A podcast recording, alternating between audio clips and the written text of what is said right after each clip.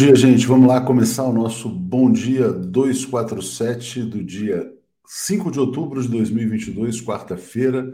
Estamos aqui para mais um diálogo inteligente com a nossa comunidade, o público mais inteligente do Brasil, também mais preparado. Vamos compartilhar, dar os likes. Vamos nos inscrever na TV 247 para a gente agora chegar a 5 milhões de inscritos. Olha a meta que a gente coloca, né? Gente, vamos lá, vamos falar de coisa séria, eleição pegando fogo, né? o PSDB implodindo, o Jair Bolsonaro uh, sabotando as pesquisas, criminalizando as pesquisas. O que, que o Jair Bolsonaro quer? Ele quer uma eleição completamente no escuro, talvez até para fazer maldades. Né? Por que, que ele não quer informação? Né? Por que, que ele sabota? Por que, que ele quer a criminalização dos institutos? Por que, que o ministro dele, o Fábio Faria, mandou os bolsominions não responderem perguntas. Ele quer uma eleição no escuro, porque no escuro os criminosos atuam. Né? O Brasil tem um governo criminoso. É, Rosângela Pinheiro, Léo e sua pontualidade britânica, que eu adoro. Bom dia. Adorou. É isso aí, vamos lá.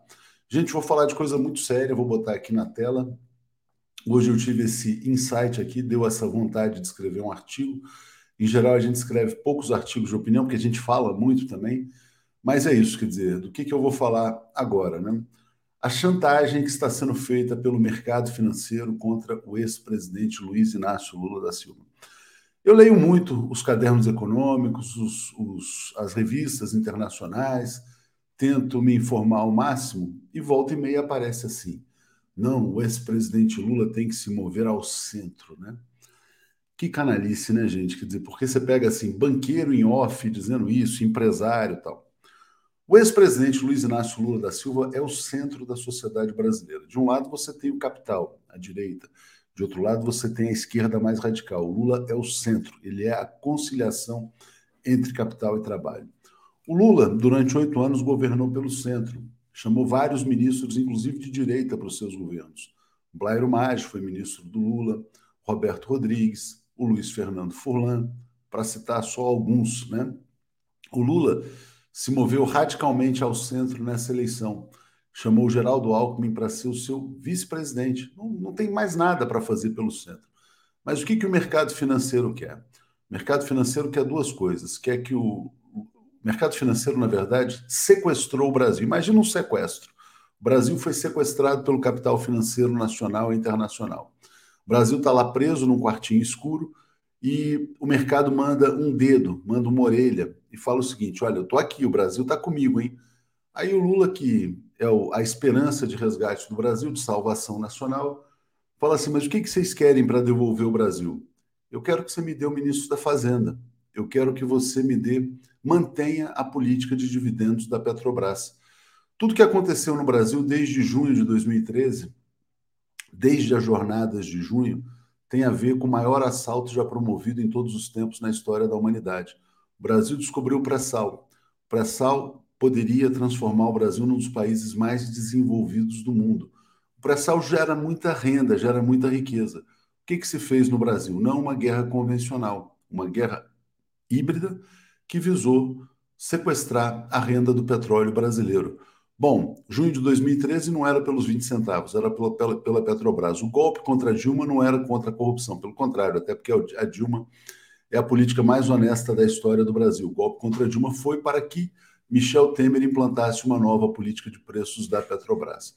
Essa política de preços da Petrobras provocou a greve dos caminhoneiros, a recessão econômica, a volta da inflação, a volta da fome a distorção de todo o sistema tributário brasileiro que Jair Bolsonaro fez recentemente, só não se tocam nos dividendos da Petrobras. Os dividendos são intocáveis. Por quê? Porque o capital financeiro, o mercado financeiro, assalta o Brasil de forma legalizada. É o assalto legalizado. Então você tem uma política de preços, que é a, racionalidade do mercado. A revista Economist diz isso, que o Lula não pode abraçar políticas ultrapassadas, como o controle de preços da Petrobras. Por quê? Está se transferindo renda dos brasileiros para o capital financeiro interno e internacional. É isso que o mercado está cobrando. Lula, entregue ao Ministério da Fazenda. Lula, entregue a Petrobras. Se você fizer isso, nós te apoiamos. Né? Então, Lula agora vive esse impasse. Né? Vai pagar o resgate aos sequestradores ou não vai pagar o resgate aos sequestradores. Bom, esse, esse artigo está aqui na descrição desse vídeo. Compartilhei com todos vocês. Peço que leiam com atenção. Se gostarem, né, também compartilhem. Né? Então, agradeço a todo mundo e realmente a gente fica indignado, né? Quer dizer, ao ver o que está acontecendo no Brasil. De um lado, você tem parte do mercado financeiro celebrando o fascismo porque está comprada na privatização da Petrobras. O Bolsonaro quer privatizar a Petrobras.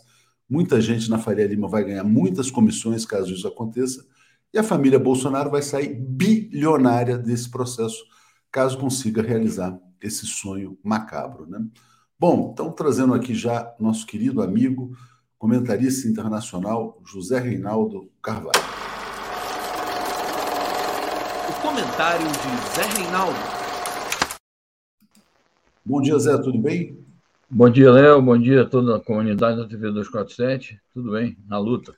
Pois é, fiz esse artigo hoje sobre as veias abertas da América Latina, né, Zé? Tá, tá rolando, tá rolando, continua. É, sempre foi pelos recursos brasileiros, né?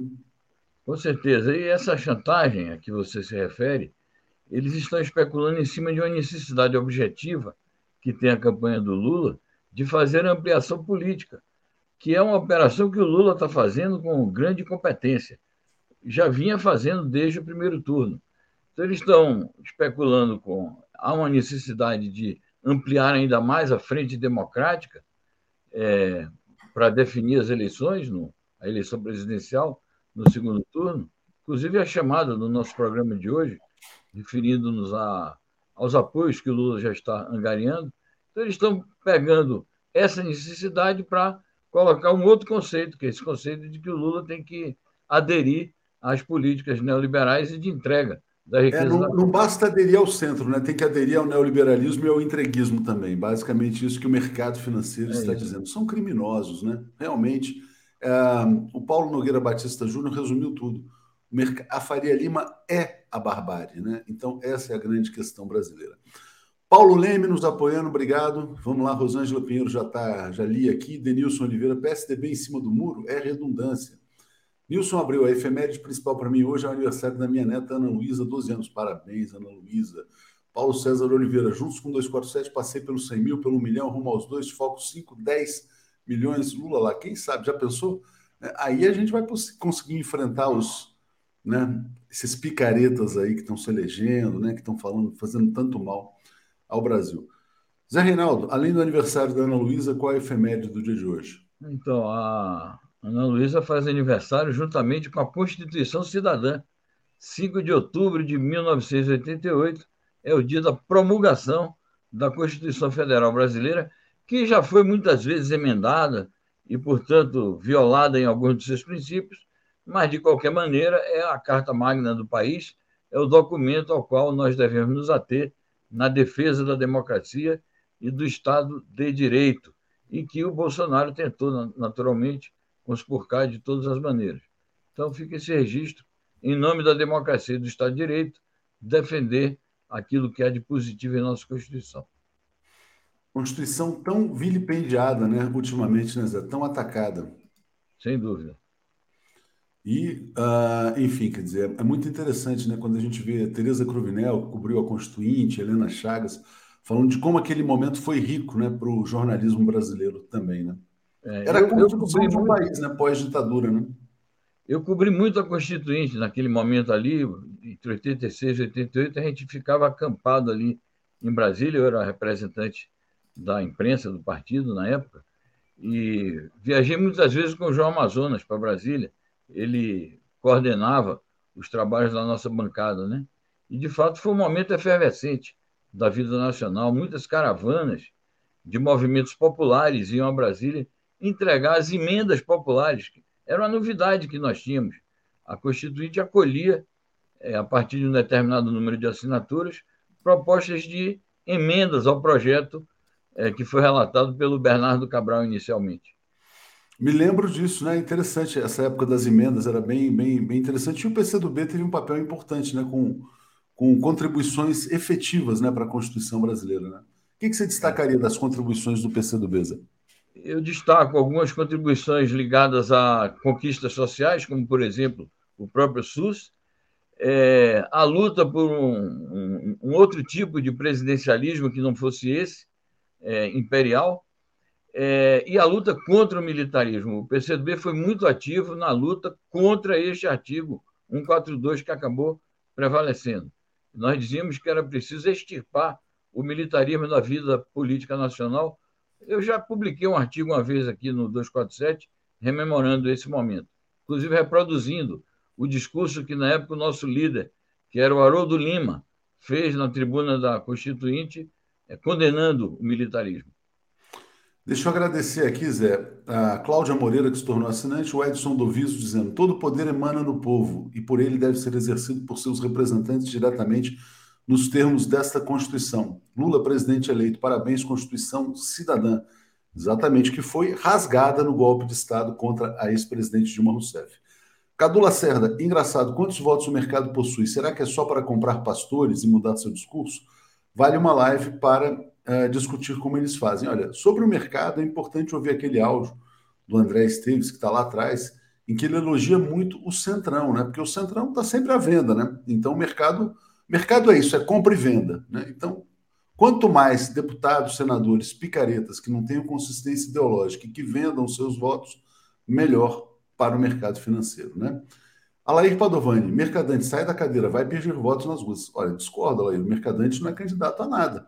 Mercadante é o cara que está organizando o programa de governo que esse cara está trabalhando, né? Então não acho que ele tenha que fazer nada de pedir voto na, na, na rua. Quem é candidato é o ex-presidente Lula, né? E o Mercadante está articulando muita coisa, né? Dessa questão econômica também, novos apoios, enfim. Vamos lá, vamos então trazer aqui a primeira notícia internacional. Cuba reafirma disposição de dialogar com os Estados Unidos. Diga, Zé.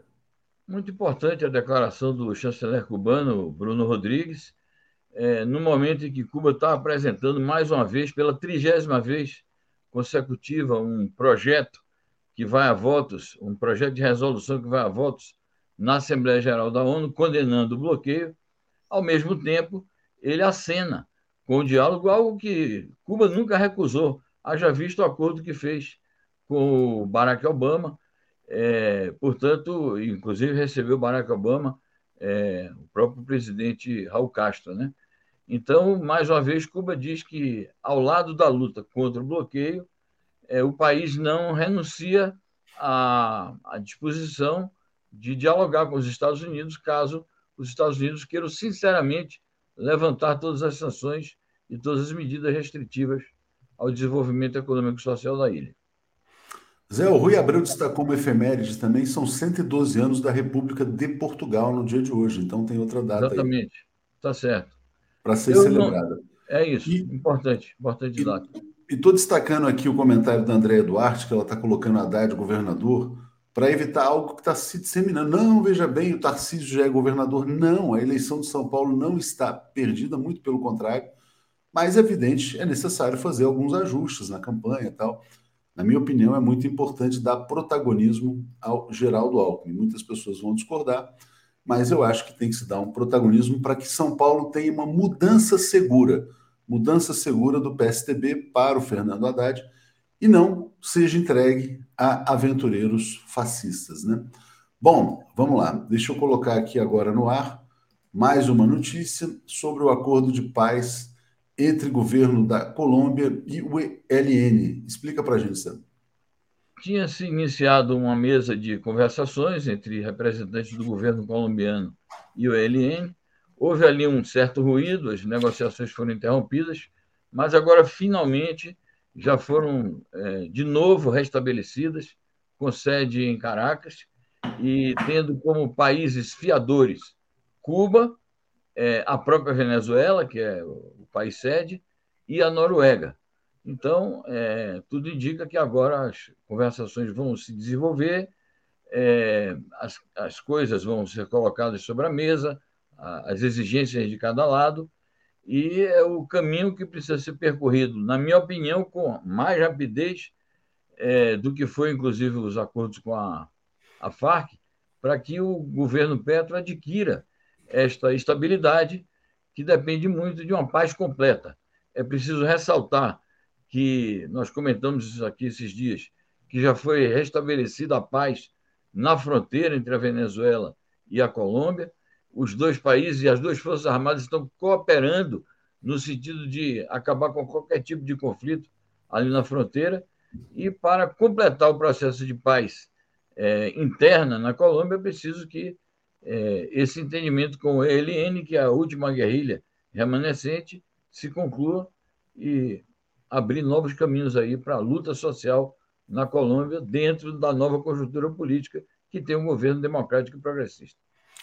Zé, eu quero destacar muito esse comentário aqui do Ivo Miranda Gomes. Ele fala assim: ouçam, para acabar com a pobreza e tornar o Brasil soberano, fazer uma lei que torne os brasileiros donos da Petrobras, destinando uma ação da Petrobras e seus resultados para todos os brasileiros. Para fazer isso, na verdade, aí a gente lembra da Constituição, né? Como foi a batalha pela questão do monopólio da Petrobras, monopólio sobre os recursos naturais.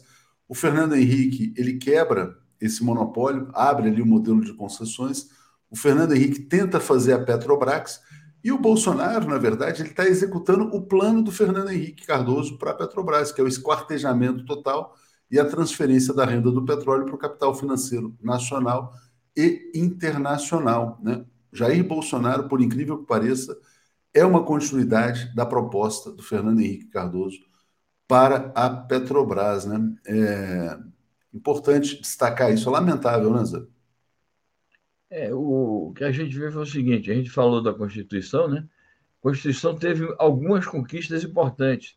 As conquistas ligadas à liberdade, direitos individuais e coletivos, as conquistas ligadas a direitos sociais e as conquistas ligadas à chamada ordem econômica. Havia um capítulo na Constituição que rezava sobre a ordem econômica e que tinha um cunho nacionalista. Isso, a primeira emenda constitucional feita a partir de 1994 foi exatamente uma emenda é, bastante completa, eram vários dispositivos, é, emenda voltada para é, a revogação do capítulo da ordem econômica que foi aprovada na Constituição de 88. Isso abriu caminho para o neoliberalismo. Exatamente.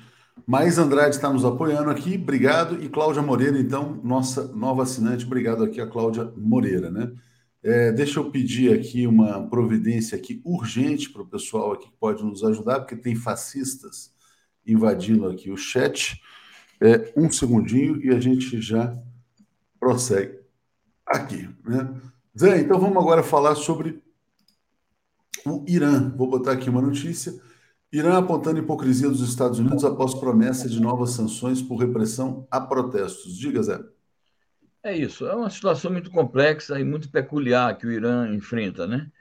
É, fica evidente que as, essas manifestações são instrumentalizadas e manipuladas pelos Estados Unidos e outras forças reacionárias aliadas aos Estados Unidos, sobretudo as forças sionistas é, do establishment israelense, é, e, portanto, essas manifestações se voltam para a desestabilização do Irã, que é o principal oponente dos Estados Unidos é, no Oriente Médio. Agora, ao mesmo tempo, a gente precisa matizar que é, a luta por direitos, principalmente os direitos das mulheres, direitos civilizacionais, é uma luta justa. O que não é justo é a manipulação. Então, a gente espera que o governo iraniano que se comporta na arena internacional como um governo anti-imperialista, e objetivamente é isso, é, esse governo ganhe fôlego para dialogar, não com esses movimentos instrumentalizados, mas dialogar com a própria sociedade civil iraniana, no sentido de ver que tipo de mediação se pode fazer no atendimento de algumas reivindicações é, correspondentes a direitos que são direitos civilizacionais da população, especificamente das mulheres. Está explícito né, o que está acontecendo no Irã, uma tentativa de guerra híbrida, assim como aconteceu aqui no Brasil também. Bom, dia importante na Rússia, Vladimir Putin ratifica acordos de adesão de quatro novos territórios à Rússia. Então ele está aqui na foto com Denis Pushkin, Leonid Pasenishk, Vladimir Saldo e Evgeny Balitsky, né? Dessas novas repúblicas lá. Diga, Zé.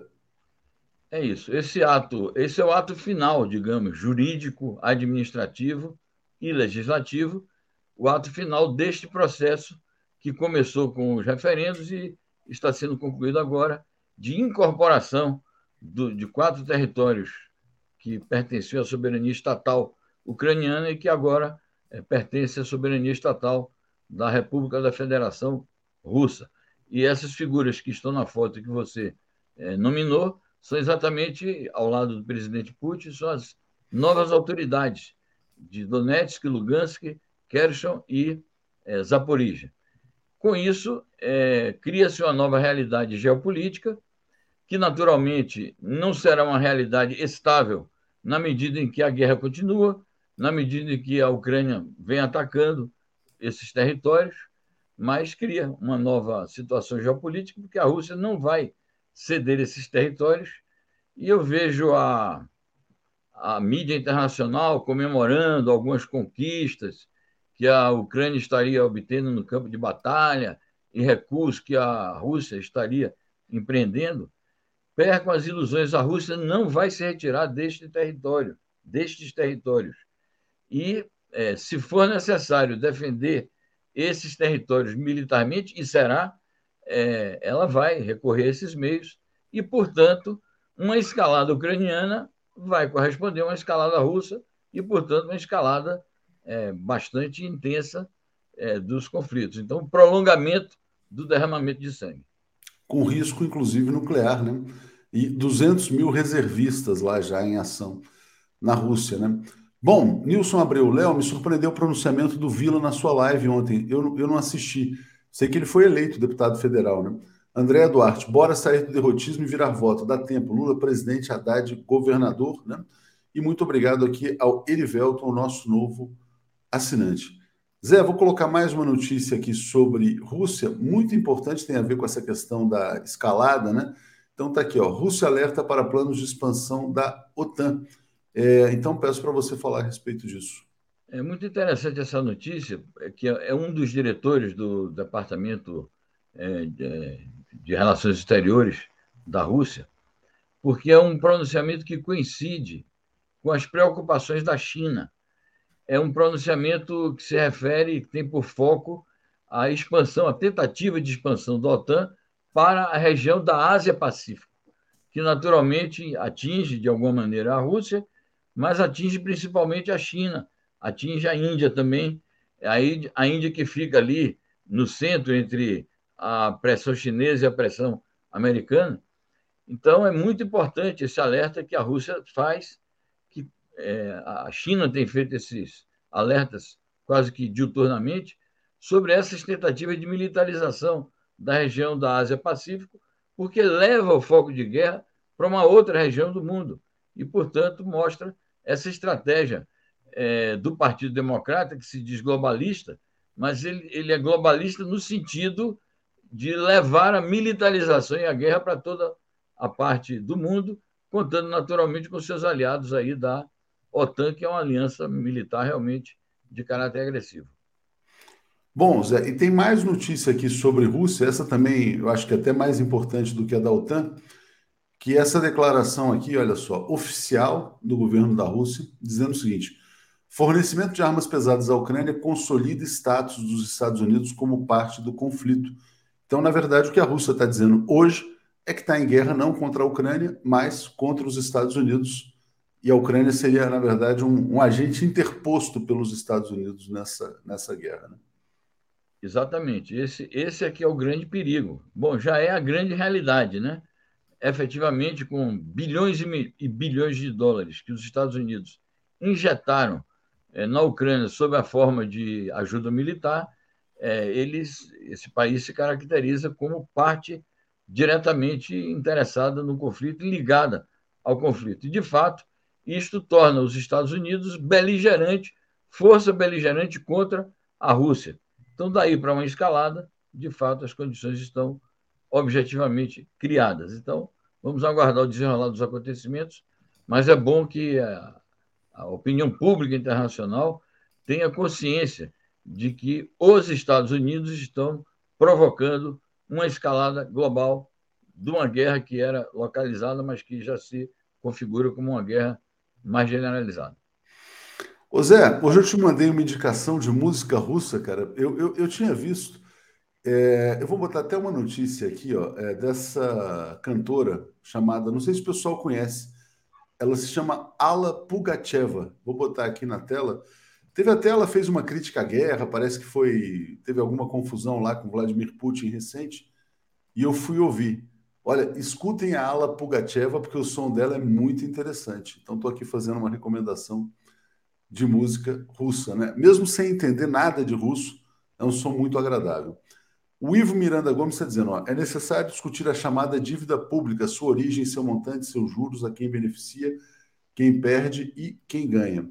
E o Arlindo Pereira Dia Júnior dizendo: Léo, é preciso comparar obras e realizações, comparar o número de habilitações, universidade, habitações e universidades construídas. Tem que prometer restaurantes populares em todo o Brasil e a volta da farmácia popular. De fato, aí cabe a campanha do Lula agir dessa maneira, né?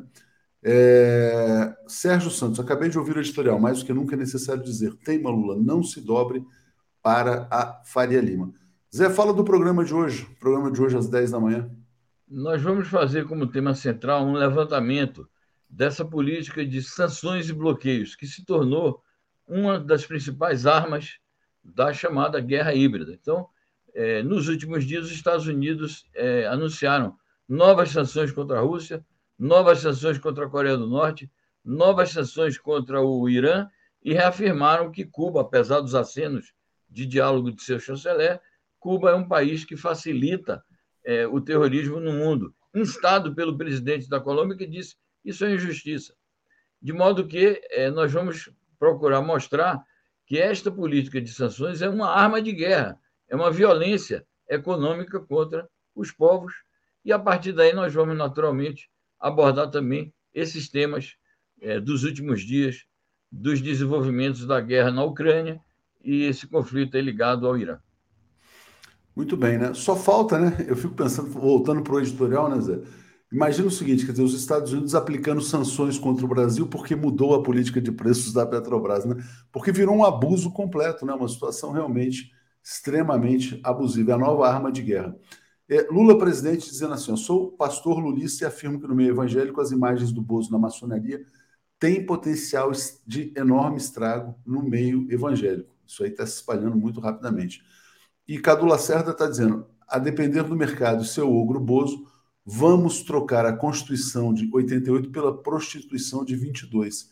Eleger Lula é a chance de resistir e evitar a escravidão do povo e a venda da nação. De fato, o projeto do Bolsonaro é transformar o país inteiro num puteiro, como diria Cazuza, e com todo respeito às profissionais do sexo. Zé Reinaldo, muito obrigado a você. Vou seguir aqui com o Paulo e com o Alex. Obrigado eu, bom programa, bom dia e vamos à luta. Até daqui vamos a lá. pouco. Até. Alex Sonic e Paulo Moreira Leite. Bom dia, bom dia, quarta-feira, 7 horas e 28 minutos. Bom dia, Paulo Moreira Leite, tudo bem?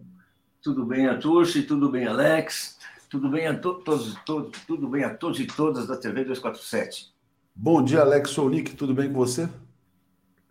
Tudo bem, tudo bem, Léo, bom dia. Ô, Paulo, você tem que dizer para mim bom dia e não tudo bem, porque eu não perguntei se estava tudo bem. Você tem que falar bom dia, Alex. Alex. Pa Alex, Dia, Paulo. Ensina Bom outras dia, pessoas Léo. a cumprimentar, tá? Eu já me, sinto, me acho assim, eu tô sendo tão simpático, Alex. o, Alex é engraçado. O Alex já chegou causando, né? Já é, chegou causando. Porra, saco, Alex. Alex tá tudo, bem, tá, tudo, tá tudo em paz. O que está em perigo é o Brasil. Vamos falar do Brasil, porque o Brasil está correndo um sério risco de destruição final, né? Vamos lá, José Cruz. Léo, uh, acho muito tempo nesse momento a questão interna, né? A, a, questão internacional. Olha, mas te falar, é difícil também compreender o, mundo, o Brasil sem, sem falar do mundo, viu? É, lógico, tem, tem dias que a gente pode se dedicar mais à questão nacional e às vezes eu trago temas nacionais também para o Zé Reinaldo. É, o Nilo falando assim, Léo, você não acha que os apoios festivos que Bozo está recebendo agora, ele já, já os tinha no primeiro turno e não tem mais onde crescer? Quem tem para onde crescer é Lula. É, a gente vai falar bastante sobre isso. São muitos assuntos. Mas eu quero começar perguntando para vocês por que, que Bolsonaro quer, de um lado, criminalizar as pesquisas, a, o Ministério da, Justiça vai para cima dos institutos, e por que, que ele também quer uh, na verdade, avacalhar completamente o sistema. Né?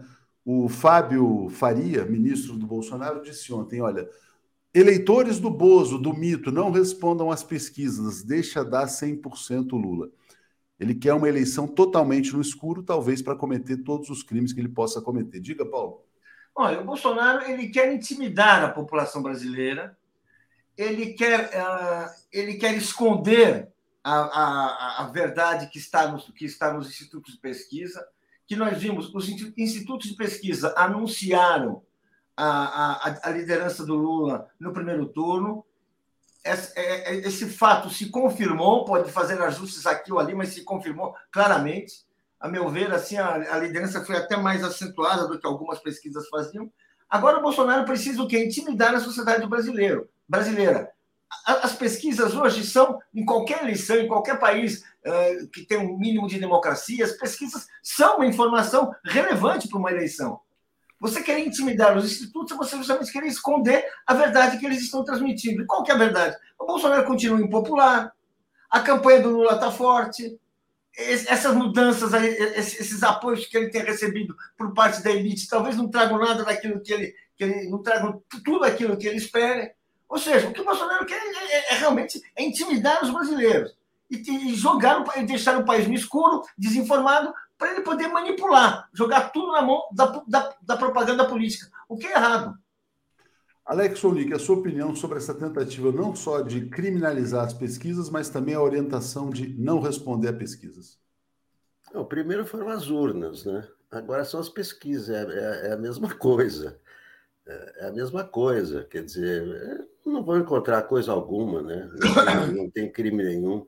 Primeiro precisa, precisa entender que a pesquisa não é não diz o resultado que vai sair da urna. A pesquisa diz que é o retrato daquele momento. Então, é, é não, não foi a primeira vez. Em 2018, o, o Witzel no Rio estava em terceiro lugar e aí acabou ganhando. As pessoas mudam de opinião, já cansamos de repetir, os pesquisadores, as pessoas podem mudar de opinião no dia. Em, em, em, em 88, em 88, é, de um, de, é, do dia para a noite, é, é, é, as pessoas votaram no Erundina, não votaram no Maluf, não é culpa do Instituto de Pesquisa. Então, isso aí, isso aí é para é pra, é jogo de cena. Né? Ah, não, não acredito nas pesquisas. Por quê? Porque as pesquisas mostram a liderança do Lula, as pesquisas mostram que o, o, o Bolsonaro não tinha os, os 60% que ele alegou que teria e, etc. Então, isso aí, sabe, isso aí faz parte do mesmo jogo que era o. Ah, agora não são mais as urnas. As urnas, então, deram o resultado certo.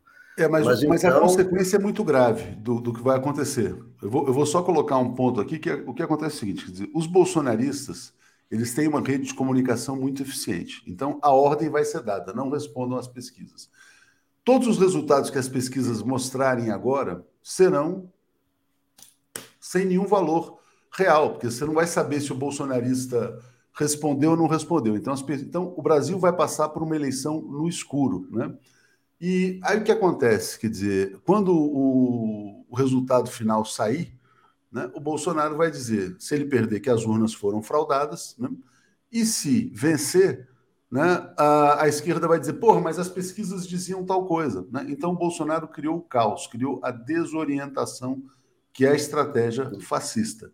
É um cenário muito perigoso. Eu só acrescento um ponto. Nunca houve um político tão perigoso no Brasil e talvez no mundo como Jair Bolsonaro. É uma figura diabólica, satânica, que está colocando o Brasil num risco jamais visto. Né? Só vou colocar mais um ponto sobre isso, que é a questão da Folha. A Folha, já te devolvo, Alex. A Folha de São Paulo defende a privatização da Petrobras. Então a Folha às vezes faz uma coisa, Folha, ou uma coisa meio sutil pró Bolsonaro. Hoje estava exaltando, ontem os apoios nos estados, tal. O fascismo devora todos, pode devorar a própria Folha de São Paulo. O fascismo pode destruir o Datafolha, que é um instrumento econômico importante da família Frias. O, o Luiz Frias agora tem que pensar seriamente, né? Quer dizer, ele vai apoiar o fascismo por estar comprado na privatização da Petrobras e vai destruir o Datafolha, ou ele vai vir para o lado da democracia? todos os jornais brasileiros têm a obrigação de se levantar contra esse inominável que governa o Brasil. Alex, passo, você queria completar um lance das pesquisas? Não, é, é o seguinte, Léo, peraí, também é, é, o cara teve 51 milhões de votos, não tem 51 milhões de, de autômatos que vão seguir as ordens, ele tem os fanáticos dele que seguem essas ordens, eu não vejo assim também. Ele deu a ordem, aí 51 milhões vão dizer, pois não, senhor. Tem, claro que tem, esses que ficam ali, né? O, o, o mais recente é o Rodrigo Garcia mas não 51 milhões. Então, isso aí vai fazer muita espuma e tal, mas não é isso que vai decidir a, a, a eleição, quer dizer, sabe, nem a Folha, nem o Datafolha e, e etc. Quem decide, quem decide a, a eleição é o, é o, eleitor. Não, eu sei, Alex, então, mas se 10% dos eleitores do Bolsonaro não responderem pesquisa, as pesquisas já perdem valor. Mas, se 20% mas... não responderem, fica completamente eu, eu, eu, eu já, eu já perdi totalmente a confiança nas pesquisas depois dessa orientação do Fábio Faria, porque mas, eles vão espalhar em todos os grupos de WhatsApp deles. Eu sei que vão espalhar, mas, Léo, você acha que 50 milhões de eleitores do Bolsonaro são autômatos que eu vão seguir todas as ordens fanáticos, dele? Não, é uma religião de fanáticos. É um... Eu vejo como uma religião de fanáticos. Eu, você me perguntou, eu te respondi. Hum?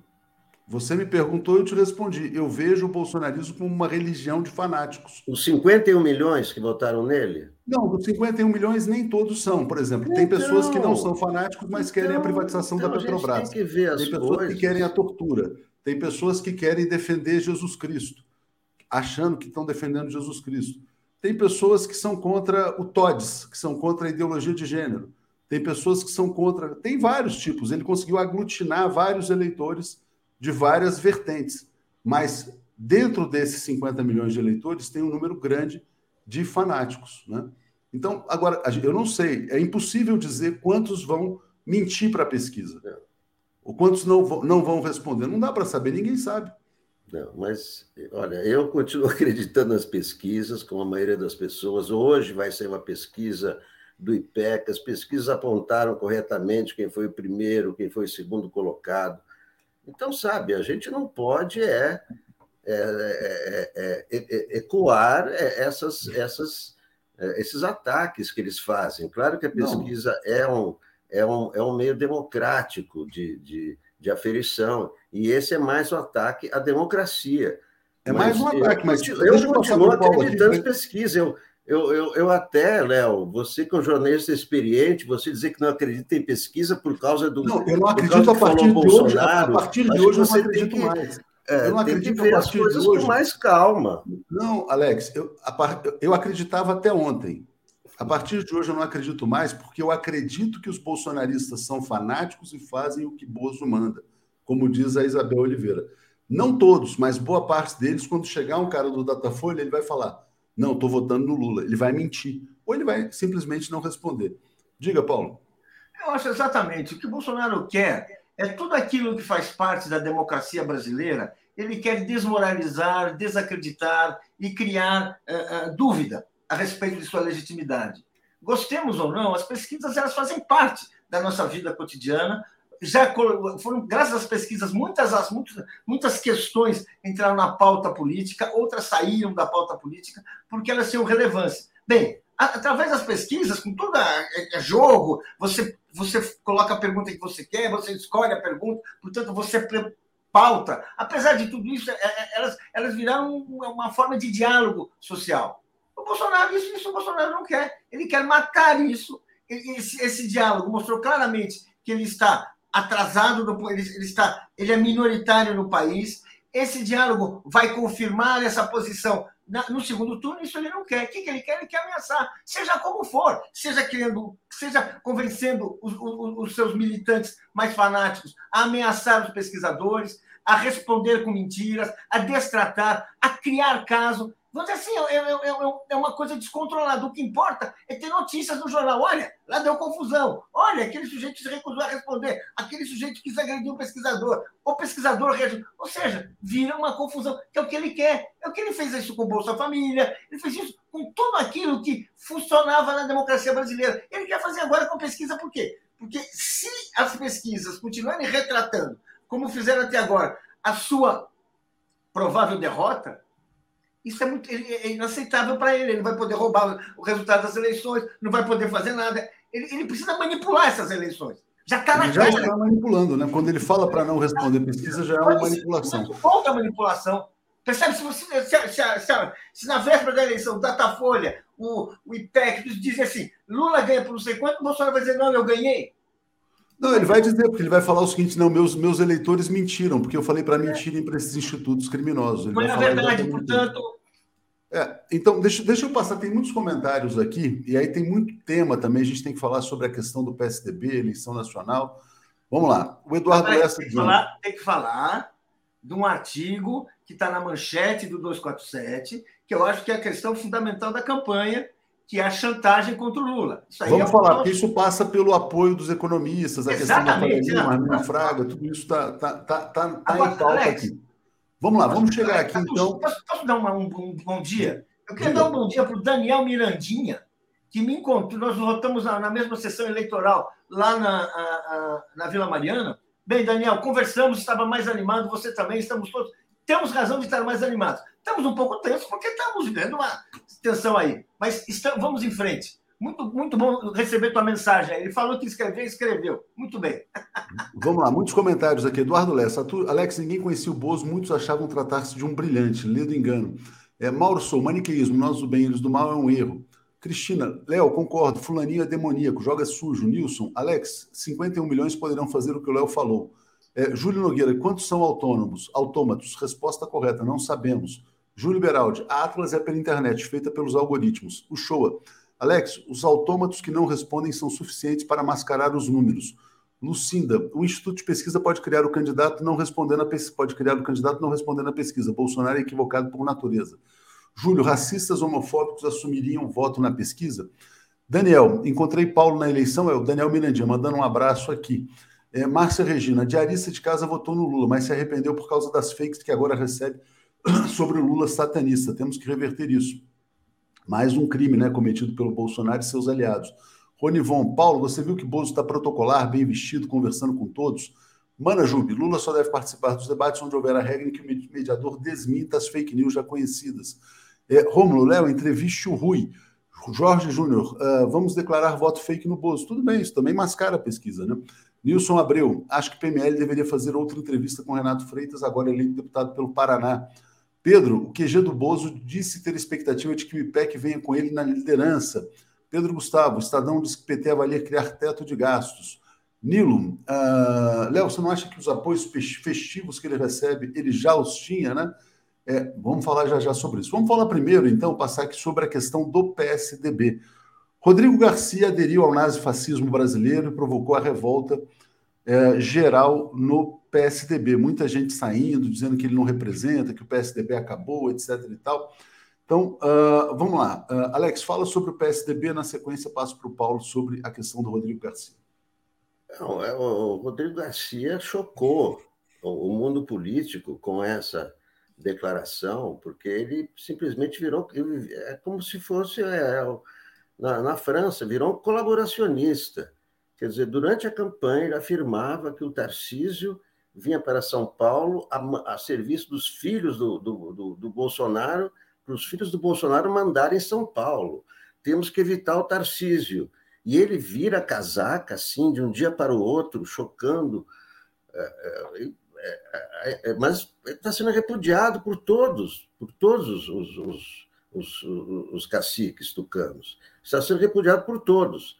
Agora, é, é, os secretários, os secretários dele estão pedindo demissão, o Rodrigo Maia vai, vai, vai embora. Por quê? Porque ele, vai, ele quer colocar a máquina do governo a serviço do Bolsonaro no segundo turno.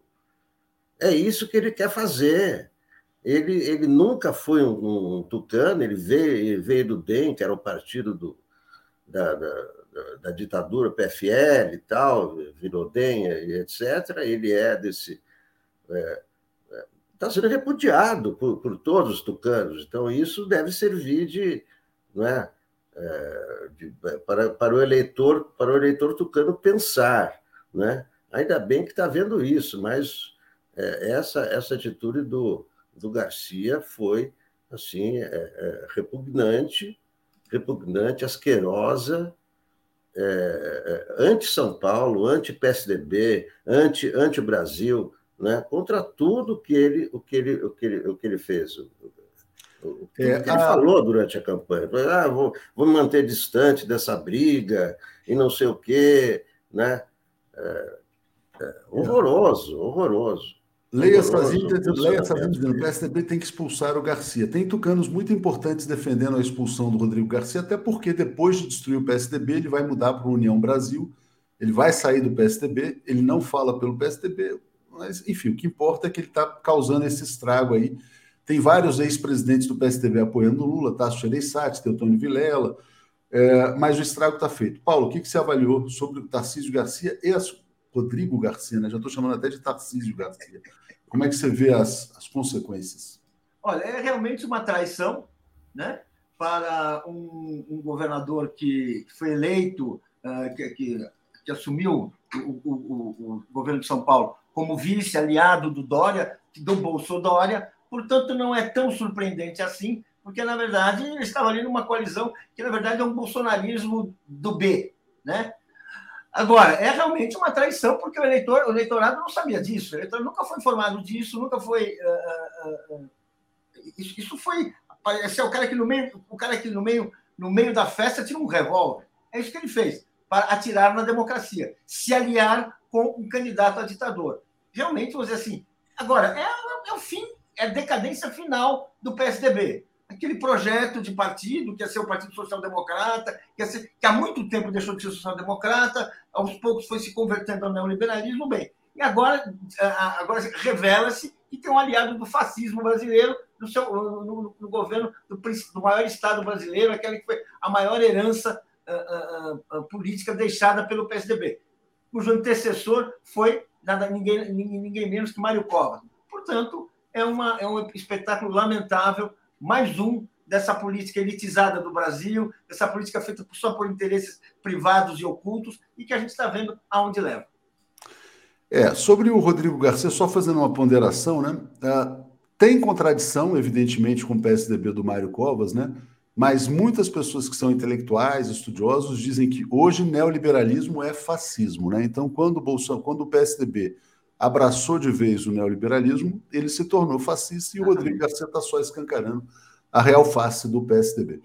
Bom, uh, Eduardo Botelho, Lula deveria se afirmar mais à esquerda, assim ganha votos. Mário Pradal, o mercado brasileiro quer Bozo, Economist quer Lula. A revista já não tem influência de antes?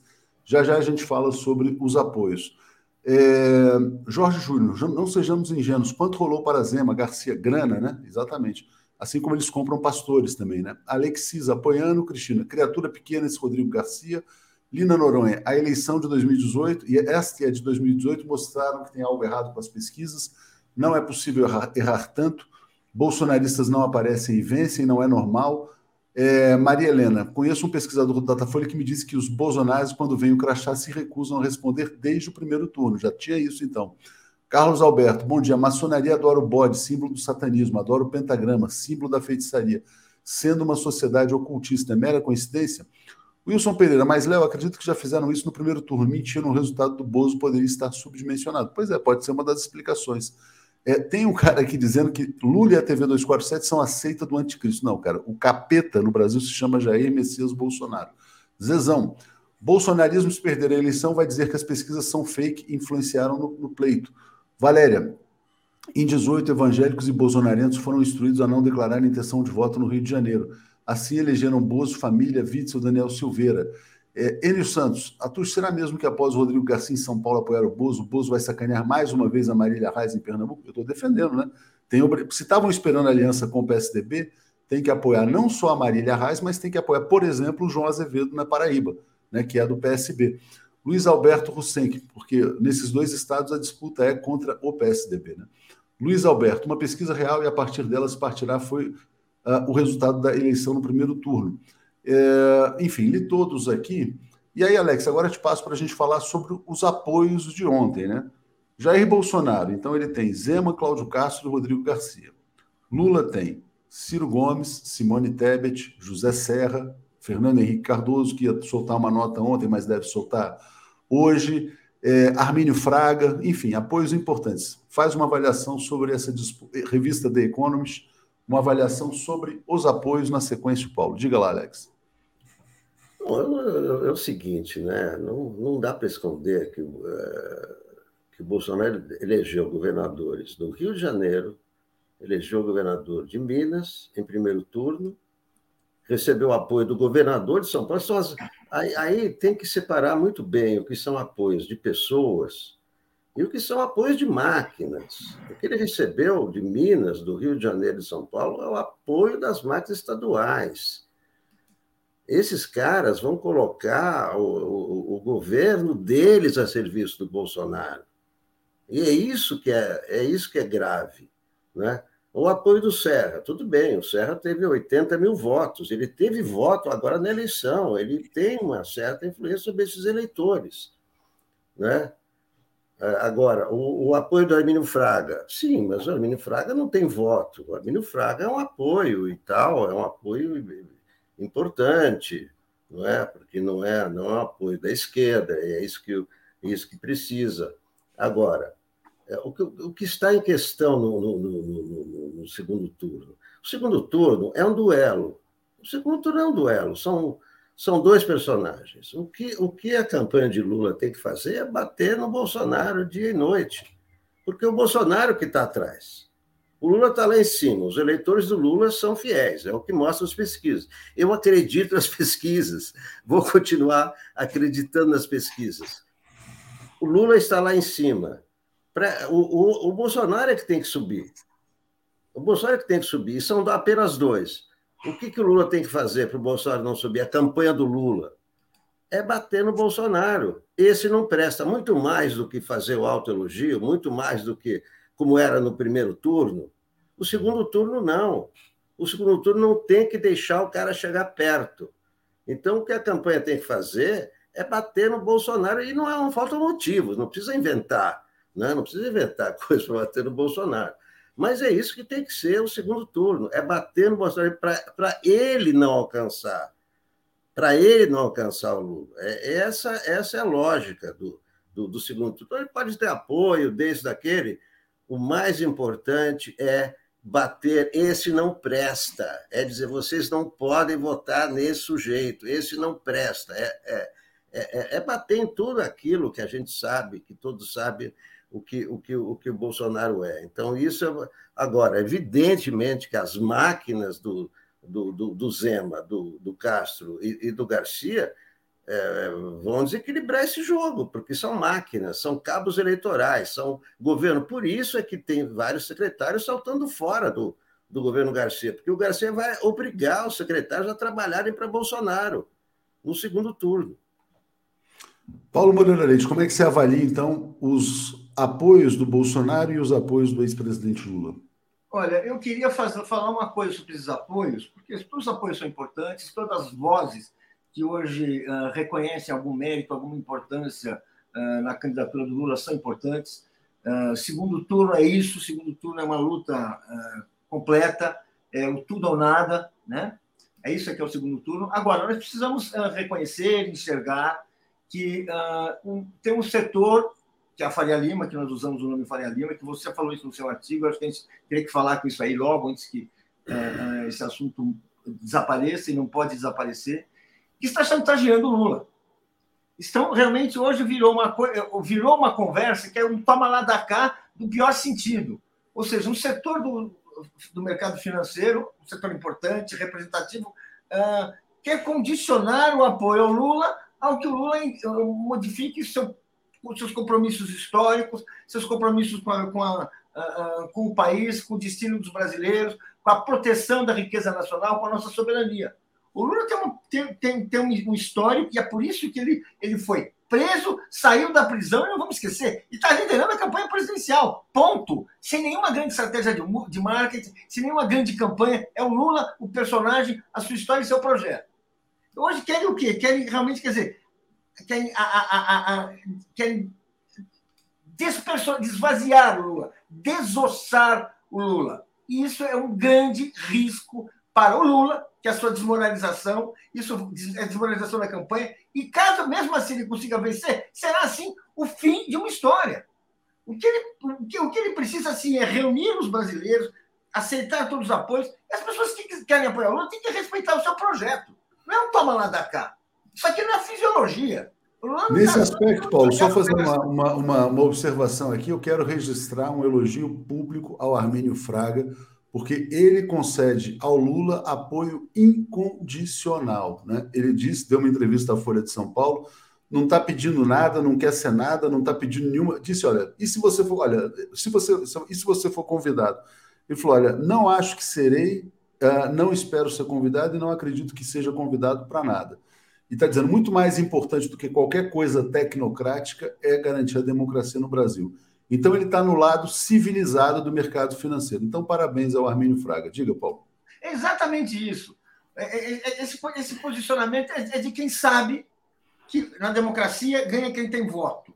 E vamos e, assim você não pode querer desfigurar um candidato, né? É assim, assim, é o máximo da arrogância, né? Como se, como se eles fossem donos dos votos. Olha, votamos em você, mas isso aqui eu não quero, isso aqui eu também não quero. O que, que é isso? Eu acho muito bem essa postura do Armínio, é uma postura exemplar que deve ser compartilhada, a postura de quem admite, admite a soberania popular porque o Lula é isso. O Lula ele representa o poder soberano do povo nas decisões do Estado. Então, ele é uma manifestação de respeito. Se o Lula perguntar, certamente ele terá muito a dizer. Se outros perguntarem, ele se, mas ele não quer justamente impor isso aí. Primeiro, porque é de uma, é, é, é de uma arrogância sem fim, é de uma falta de democracia sem fim, é um autoritarismo. Assim você tem o poder econômico, então eu vou impor minha política econômica. Digo, não dá. A, a, democracia existe justamente para que valham os, os, os, direitos de toda a população. Um homem, um voto. Não é um milhão, um voto, dois milhões, dois votos. Não. É um homem, um voto. Esse é o regime que a gente vive. É o, é o regime que é comandado pelo cidadão. E é isso que nós estamos vendo, e é essa esperança que a gente tem, não só de ganhar uma eleição, não só de levar o Lula para lá, mas de iniciar um processo de transformação do Brasil que a história nos cobra há muito tempo. Alex, como é que você vê essa questão do mercado, né? Quer dizer, querendo o ministro da Fazenda, enfim, essas coisas todas? Acho que é, é, é normal na democracia os setores pleitearem. Eu não vejo nenhum problema.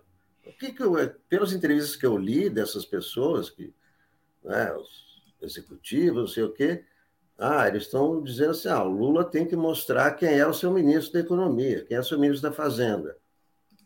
É isso que eles estão fazendo. E eu acho que o Hermínio Fraga é um belo nome. É do mercado e tal, mas eu não, não vejo também o mercado como uma coisa só.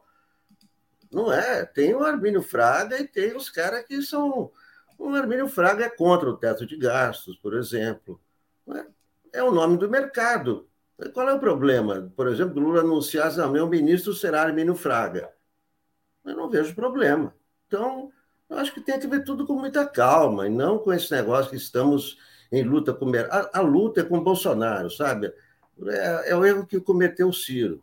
Né? A gente vai ficar em guerra com, contra o mercado, contra o Bolsonaro. Contra... Não, a guerra é contra o Bolsonaro. Então, o mercado tem que ser nosso aliado. Não, claro. mercado. Eu não vejo. É, é que o mercado, Alex, ele quer ponte para o futuro. Né? Eu acho que nesse momento, nesse momento tem que, tem que procurar aliados.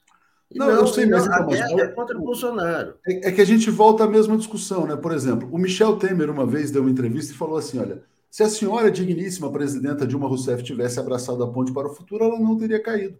Então é isso, quer dizer, se a, se a Dilma tivesse decidido transferir a renda do petróleo para BlackRock, se ela tivesse decidido empobrecer 30 milhões de brasileiros, causando a inflação do petróleo, provocando fome, ela seria presidente, mas ela não seria a Dilma. Então, o que está sendo colocado para o Lula é assim: Lula, você quer, ser o, você quer ser o presidente que continue assaltando o povo brasileiro, como é o Bolsonaro e como foi o Michel Temer? Lula pode se vender ao mercado e ser presidente, e a gente vai para casa com a felicidade de que não temos mais um nazista na presidência. A gente tem um Lula vendido ao neoliberalismo. Então, é essa a negociação que está se colocando. Né? Quando eles falam, é isso. O Temer falou com essas palavras. Se a Dilma se vendesse, ela seria presidente. A Dilma não se vendeu. É, Paulo, passo para você comentar sobre a questão do mercado. Vamos nos iludir. Não estamos vivendo num mundo de ideias espirituais, numa sala de aula onde jovens discutem, numa redação onde cada, cada jornalista dá a sua opinião e todo mundo. Não, nós estamos num mundo com interesses, com forças, com, com, com poderes externos. A gente está vendo o Economist fala: Lula, nós queremos, mas vá para o mercado. Lula, por que, que é isso? Isso significa desfigurar um programa, abandonar o seu eleitorado no fundo, significa enganar até o dia da eleição. No dia seguinte, revela-se a verdade.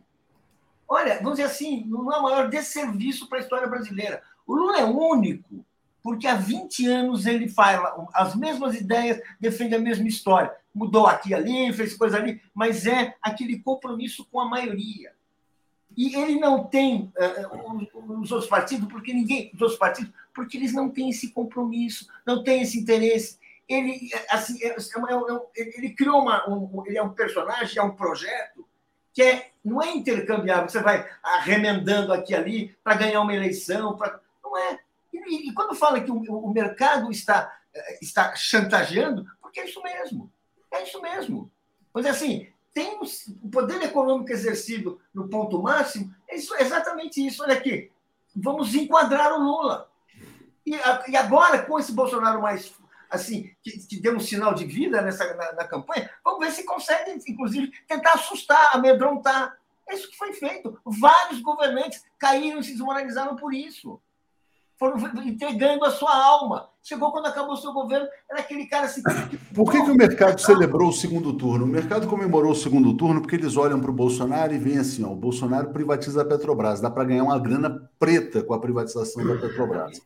E aí eles olham também, pô, esse Bolsonaro feioso, ele vai assustar o PT e o PT vai entregar tudo.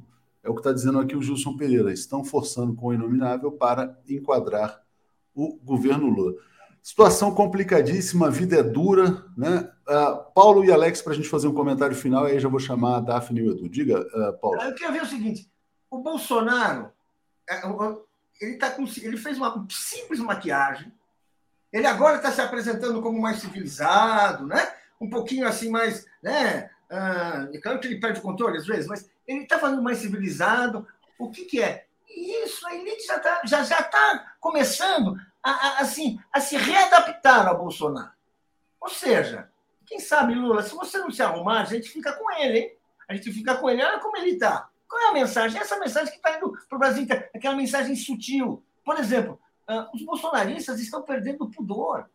Eles estão começando a se manifestar em restaurante. Bolsonaristas, ou seja, por quê? Porque estão criando um ambiente. Olha, o Lula vai ganhar, não, mas o Lula não pode. Então, vamos, vamos de Bolsonaro. E o Bolsonaro vai fazer uma maquiagem, vai fazer a barba, vai cortar o cabelo, vai, tá, vai, vai recrutar, que sem, nunca vai faltar um neoliberal para o governo dele. Nunca vai faltar. E nunca vai, vão faltar editorialistas Veja o tom, o tom assim, quando o tom já fica assim, é, o Lula também precisa, quer dizer, ó, sim, tem Lula, mas tem Bolsonaro. Os dois são iguais, é, é mas o Bolsonaro é, é aquele, ele já está já tá o quê? É, cativado, já está enquadrado. O Bolsonaro fala tudo para permanecer nessa presidência, gente. O Lula, ele tem um projeto. Essa é a diferença. Alex. Olha, é, eu apoio o Armínio Fraga para ministro. Não vejo nenhum problema. Não, é uma opinião não respeitável. Problema. Não vamos censurar sua opinião. Criamos problemas. Ah, não queremos o Lula assim. Eu não quero o Bolsonaro. A minha prioridade, como eu falei desde o começo da campanha, é derrotar Bolsonaro. O que vocês preferem? Neoliberalismo com Bolsonaro ou neoliberalismo com Lula? Ou vocês acham que é igual? Então, a minha prioridade é derrotar Bolsonaro. Eu não acho que o mercado tenha votos para derrubar o Lula. Ah, ele não tem votos. Quantos são? Quantos que eles influenciam? Agora, eu, eu, eu acho que nesse, no segundo turno, o importante é pau no Bolsonaro, 24 horas por dia, e bem-vindos aliados. Essa, essa é a prioridade. Não, mas, mas, Alex, você resumiu tudo. Você resumiu. Quer dizer, na verdade, o que o mercado está dizendo é o seguinte: ou vocês, brasileiros de bosta, eles estão dizendo isso, porque nós não ligamos para vocês.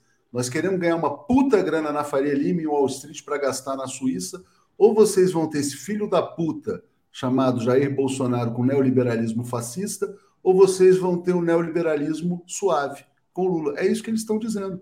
É isso que a mensagem implícita é exatamente essa que você colocou. E você está dizendo, eu prefiro o neoliberalismo com, com Lula. Né? Uh, a Dilma foi derrubada pelo neoliberalismo. Né? Então, o mercado ele chantageia assim: ou vocês terão o neoliberalismo com armas, Damares, Niklas e tal, e não sei o quê, ou vocês têm o neoliberalismo civilizado. Vocês não têm escolha. Essa é a mensagem. Diga, Paulo. Exatamente. É, é assim, é a, é a, dependência ou a dependência, a dominação ou a dominação. Então, quando você fala, assim, o, que nos distingue, isso distingue o Brasil do mundo ainda, é que nós temos uma resistência. Defendemos a nossa independência, defendemos nosso mercado, lutamos muito para ter uma indústria que ainda sobrevive a duras penas. Por quê? Porque nós queremos ter um projeto de nação. Nós não queremos ser um povo colonizado. O tempo das miçangas acabou. O tempo, o tempo do Lula, o tempo que o Lula inaugurou, e que é uma, é uma herança que vem de outros personagens da história importantes, não precisamos ficar lembrando aqui, é, é, é, é o tempo de um, de um, país que se projeta, que projeta seu, sua proposta de civilização. Não é um país colônia que vai vir aqui trabalhando e que vivendo de migalhas. Claro, com uma elitezinha bem remunerada, milionária e bilionária, que isso, vai, isso não vai faltar. Por isso que ela está aí trabalhando para os interesses externos. Isso é o neoliberalismo. Gente, é, queria pedir desculpas aqui pelo palavrão, me exaltei. Peço desculpas ao próprio Bolsonaro, a mãe dele e tal, não era isso que eu queria expressar, eu só quis fazer uma expressão retórica, né? Ou vocês terão neoliberalismo com lobo mal, ou vocês terão o neoliberalismo com chapeuzinho. É mais ou menos isso, então, só para mudar aqui de expressão.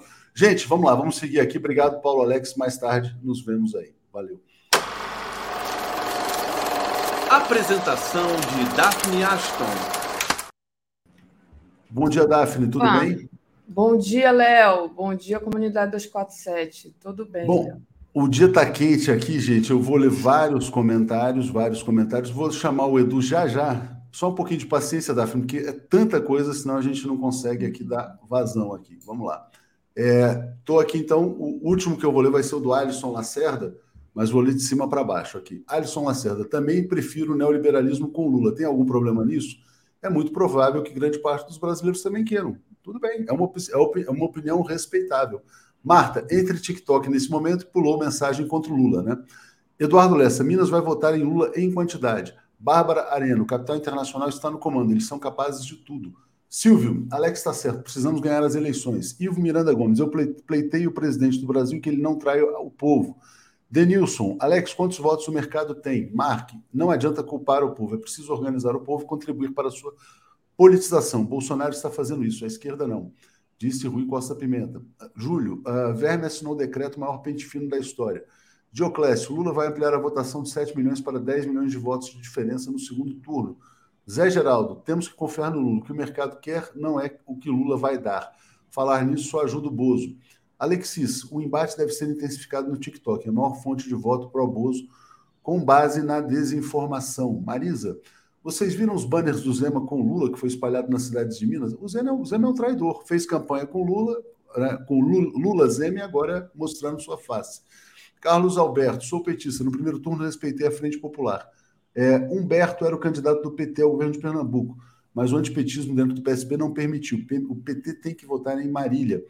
Tertuliano, leiam o negócio do Jair, mais completa investigação sobre origens do patrimônio político-financeiro do Jair Bolsonaro. Fábio, o PSDB já tinha se tornado zumbi há muito tempo. Rodrigo acabou com o partido com um tiro certeiro na cabeça. João, Léo, pelo amor, a ciência não mente. As pesquisas confirmam a perspectiva de cada um. Ele tem 25% de apoio nas filas que enfrentamos. Pesquisa é espelho. Concordo, só que acho que a partir de hoje as pesquisas serão mascaradas. É, Bárbara, estou chocada com o avanço descarado do fascismo, Rita, Léo, você acha que o Bolsonaro vai ficar sem fazer pesquisa? Claro que vai para se nortear. Mauro, Covas, o democrata que espancava professores? Newton, Dóris apoiou Bozo. Qual a surpresa com o PSDB? Dioclésio, campanha do Haddad falou que faltou colar a rejeição do Bozo ao Tarcísio, porque Bozo é muito rejeitado na capital. Nilo, estou lendo sobre uma teoria chamada dominionismo, a infiltração de mercado, religião, militares nos governos para domínio e destruição das nações. Não seria. Ah, me manda, isso é exatamente o que está aqui. Me manda um e-mail, viu, Nilo? atucha.brasil247.com.br. Eduardo Botelho, Lula deveria se afirmar mais à esquerda, assim ganha votos, né? Mário Pradal, Está é, tá dizendo, o mercado brasileiro quer Bozo. Ah, já tinha lido do Mário Pradal, então parei aqui no Alisson Lacerda. Muito comentário. Chegaram outros para você, Léo. Talvez seja interessante você dar uma atualizada aí. A Roseli dizendo que gostou do seu desabafo. Mesmo com palavrões, é isso mesmo? É, peço, mas assim, peço desculpas porque realmente assim, não é, não é, vamos dizer assim, adequado né, para essa hora da manhã e nem para nenhuma hora, né? Vamos trazer, o, vamos trazer o Edu, aí depois a gente segue aqui. Bom dia, Edu, tudo bem? Edu, você está sem som, Edu. Bom dia, pessoal. Bom dia, audiência 247, Daphne Léo. Dia quente, e... gente. Daphne, dia quente. A... Diga, diga, diga. A discussão aí, eu quero me posicionar, viu? Posicione. É, é, a questão é a seguinte: eu estou com o Alex e não abro. Eu acho perigosíssimo esse discurso, porque, é, na verdade, nós estamos às portas. É, vou te dar uma notícia que saiu agora há pouco. O STF já se sente pressionado e cogita uma guinada à direita por conta do que o Bolsonaro vai fazer. Ele planeja colocar mais cinco ministros lá no STF, ganhar maioria. A eleição do Bolsonaro é o fim da República. A reeleição do Bolsonaro. E, e se começar a brincar com esse negócio Agora, com coisinha de ah, neoliberal, não sei o quê. Neoliberal, a realidade hoje no mundo, gente. A realidade hoje no mundo é o seguinte: não tem revolução socialista, não tem governo socialista, porque, infelizmente, é a opressão do capital que, que existe aqui, ninguém vai enfrentar isso reelegendo o Bolsonaro. Questão... Então não tem democracia também, né, Edu? Não, Porque... como é que vai ter democracia com o Lula uh, na presidência da República? Ah, o que vai acontecer é que você vai ter uma tentativa de coordenar as coisas, porque eleger o Bolsonaro não vai, resol... não vai tornar o Brasil socialista. Isso é que a gente precisa entender.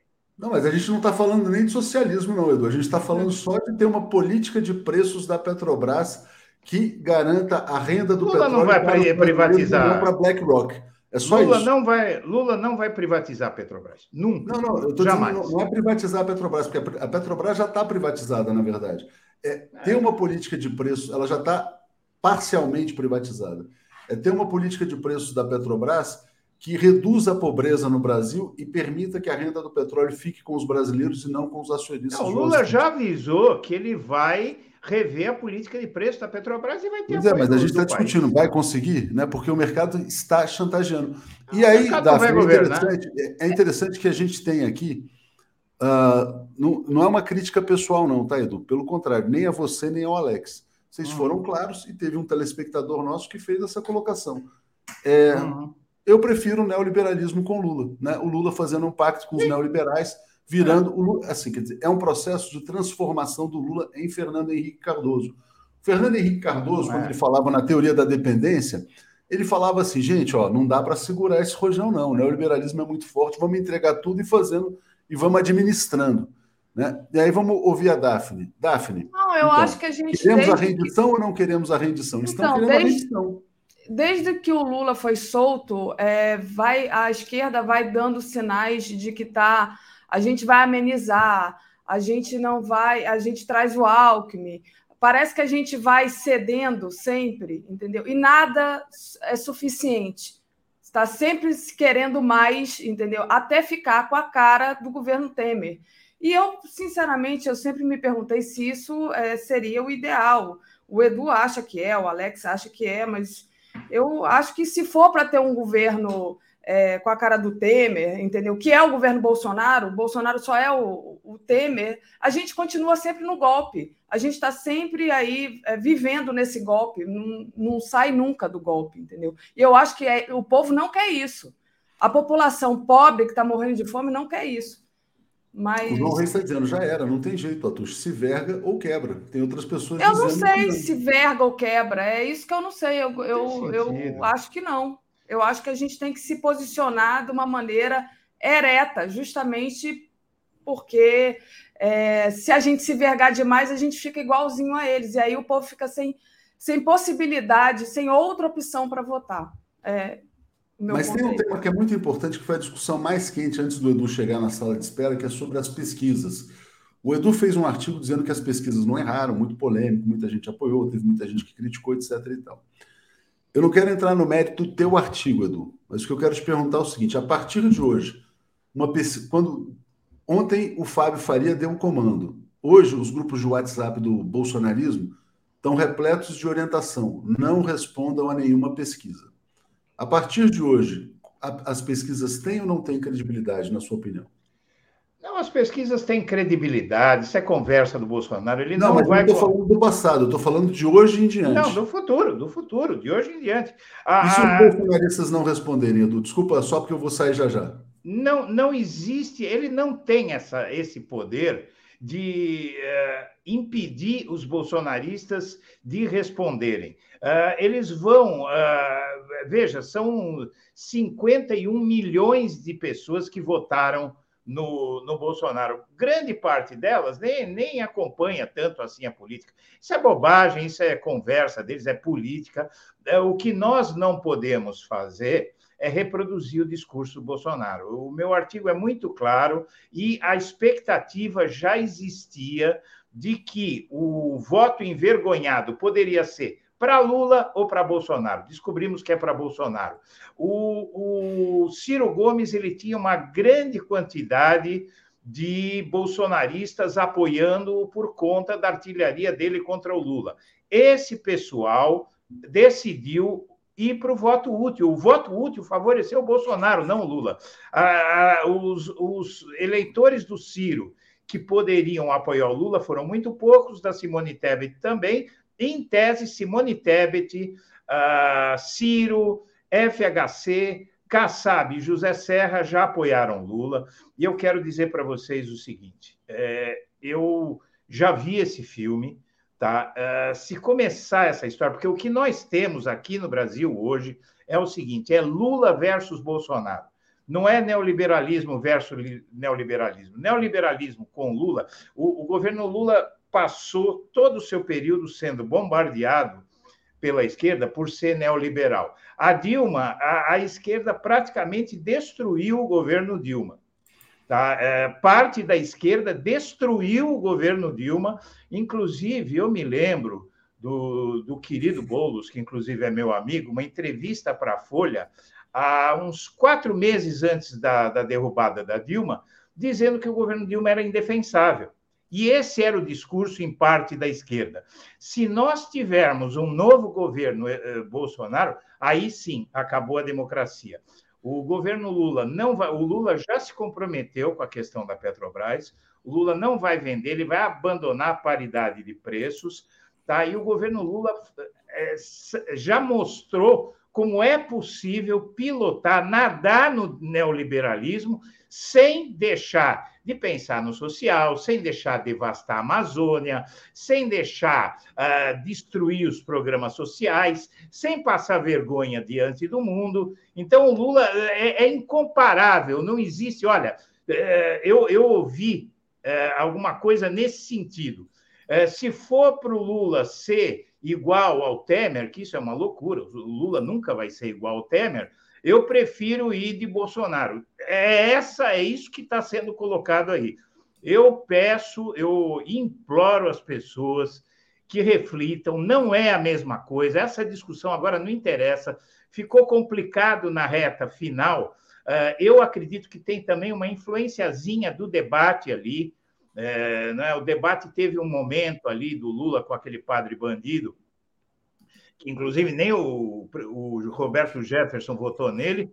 É, e, e, ali eu acho que deu um probleminha, a coisa se acirrou muito, a pressão é muito grande, e a volta do Bolsonaro, eu digo para você, eu cogito sair do país se o Bolsonaro se eleger, porque realmente a coisa vai ficar feia aqui, nós vamos ter uma ditadura no Brasil. E para quem não viveu a ditadura, eu não recomendo. É, não. O Edu está fazendo um desabafo importante também. Daphne, vou ler todos os comentários, porque realmente assim é muito, e aí vou te passar já para seguir aqui no Bom Dia. Né? Eu tinha parado então no Alisson Lacerda, e tem mais um dele aqui que eu vou continuar. Então vamos lá. É... Júlio Nogueira, a bota para quebrar. É, Júlio Nogueira, convide Ian Neves, marxista raiz, para a entrevista. Aliás, é importante o apoio da Sofia Manzano, né? ao Lula. Roseli, gostei do seu desabafo com palavrões, Léo, é isso, desculpa, a gente não gosta de fazer isso, não, mas enfim. Benedito, sobre Lula ser chantageado, melhor vir o inferno com Bolsonaro, quem sabe assim emergir a revolução. Mais ou menos o inferno é pior do que o inferno. Gabriel Assunção. Alex dizia que a máquina eleger Rodrigo Garcia, agora diz que a mesma máquina vai eleger Bolsonaro. Me poupe. Diama, passamos a campanha toda conversando com eleitores de Ciro e Tebet, que eles deveriam ceder para evitar o pior. Talvez seja o nosso momento de ceder. Ivo Miranda Gomes, Edu, bizarro, lembrem-se como ele se comportou quando o Carrasco Moro prendeu. André Lobão, naturalizar o neoliberalismo é a morte da democracia, não é questão de ter socialismo ou não. Silvio Rodrigues, não antecipem o debate. Faria Lima depois. André Matos, Daphne, imageticamente, se a gente perder o Lula, será perverso por mais de 50 anos. Rosângela, sinceramente, querer neoliberalismo de qualquer forma, estou fora. Daphne, certíssima. A história vai cobrar a conta, não podemos esquecer.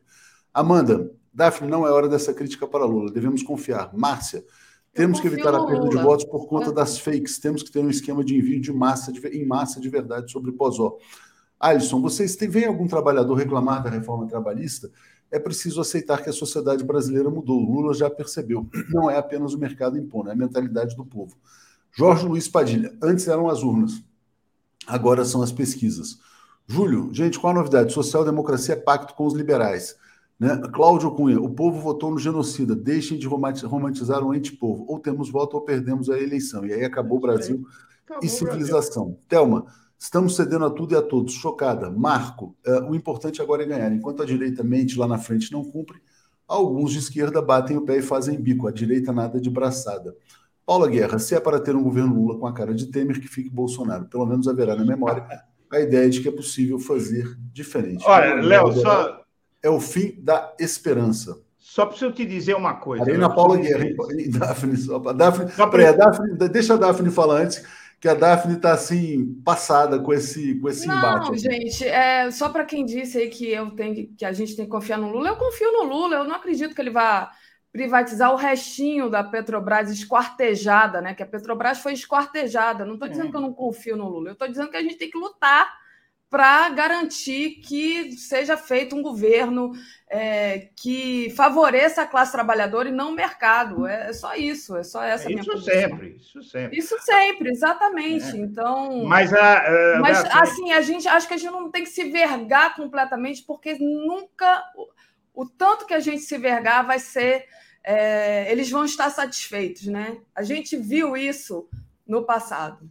Fala, quem, vai, quem pode se vergar seria o Lula. O Lula não vai se vergar. O que eu quero dizer, alguém pediu, aí, alguém disse o seguinte: olha, é, é, bom que o Bolsonaro continue, assim a gente vai para a revolução. Essa revolução já aconteceu a partir de 1968, chamava-se luta armada, e eles foram dizimados. Foram dizimados. A gente tem que conhecer a história, gente. Ah. Não, ninguém está falando em luta armada, não. A gente tá falando não, não, falaram revolução. Um mínimo, um mínimozinho, sabe? Só um pouquinho, só um pouquinho que não seja. E quando você falou essa questão da Dilma, eu só queria fazer um registro, né? Uhum. A Dilma foi a última barreira ao neoliberalismo no Brasil, né? Por isso ela caiu. Ela foi uma barreira, por isso que diziam que era indefensável, né? Veja é, se então. pode, né? E é, ainda fez concessões, né? Com Joaquim Levy, essas coisas todas. Bom, vou sair, gente. Bom dia para é vocês. exatamente. A Dilma fez a concessão com Joaquim Levy, não foi o bastante, ela foi derrubada mesmo assim. Nunca é o bastante, nunca é o nunca bastante. Nunca é o bastante, é, é, é, isso que eu estou falando desde o começo. Obrigada, Léo. Bom, Edu, eu acho que a gente podia é, voltar a falar do seu artigo. Deixa eu Sim. colocar ele aqui na tela, porque é justamente. Ih, peraí, que eu fiz besteira aqui, Edu. É justamente a questão é, das pesquisas que você que você fala, que o que o Léo perguntou para você, né, que você tem uma teoria que as pesquisas não erraram, né, e que o que o Lula recebeu de voto era o que estava previsto dentro da margem de erro, não é isso? Agora eu te pergunto, o problema que você aponta no artigo é exatamente a grande votação do Bolsonaro, que não estava prevista, né, e que foi devido à migração de votos, os votos que estavam. Não, era uma possibilidade, Daphne. Era uma possibilidade. Veja, uh, primeiramente, o, o, Lula teve 48,4% dos votos válidos. Tá? Uh, 48,43, se não me engano, dos votos válidos. As pesquisas previram que ele teria 50. 50, 51, Datafolha, que foi a, amostragem gigantesca lá de 12 mil e tantos, é, previu uh, 50%, ou seja, ficou na margem de erro, não teve erro nenhum. No que diz respeito ao Bolsonaro, ele apareceu, acho que com 36. Ele poderia ter tido uh, é, 36, né? Que ele apareceu, Daphne, na, Foi. na 36. Ele poderia ter tido 38. Ele teve cinco pontos percentuais a mais. Ele foi beneficiado por indecisos, ele foi beneficiado pelo voto envergonhado, não é? E ele foi beneficiado pelo voto útil. Tudo convergiu para ele. Por que isso aconteceu? É que tem que se saber. Mas daí a dizer que todo, havia, havia, se a gente for ver todas as análises, dos institutos de pesquisa, sobretudo Datafolha, eh, costuma fazer longas análises sobre o seu voto, em todas elas havia a possibilidade disso acontecer exatamente como aconteceu.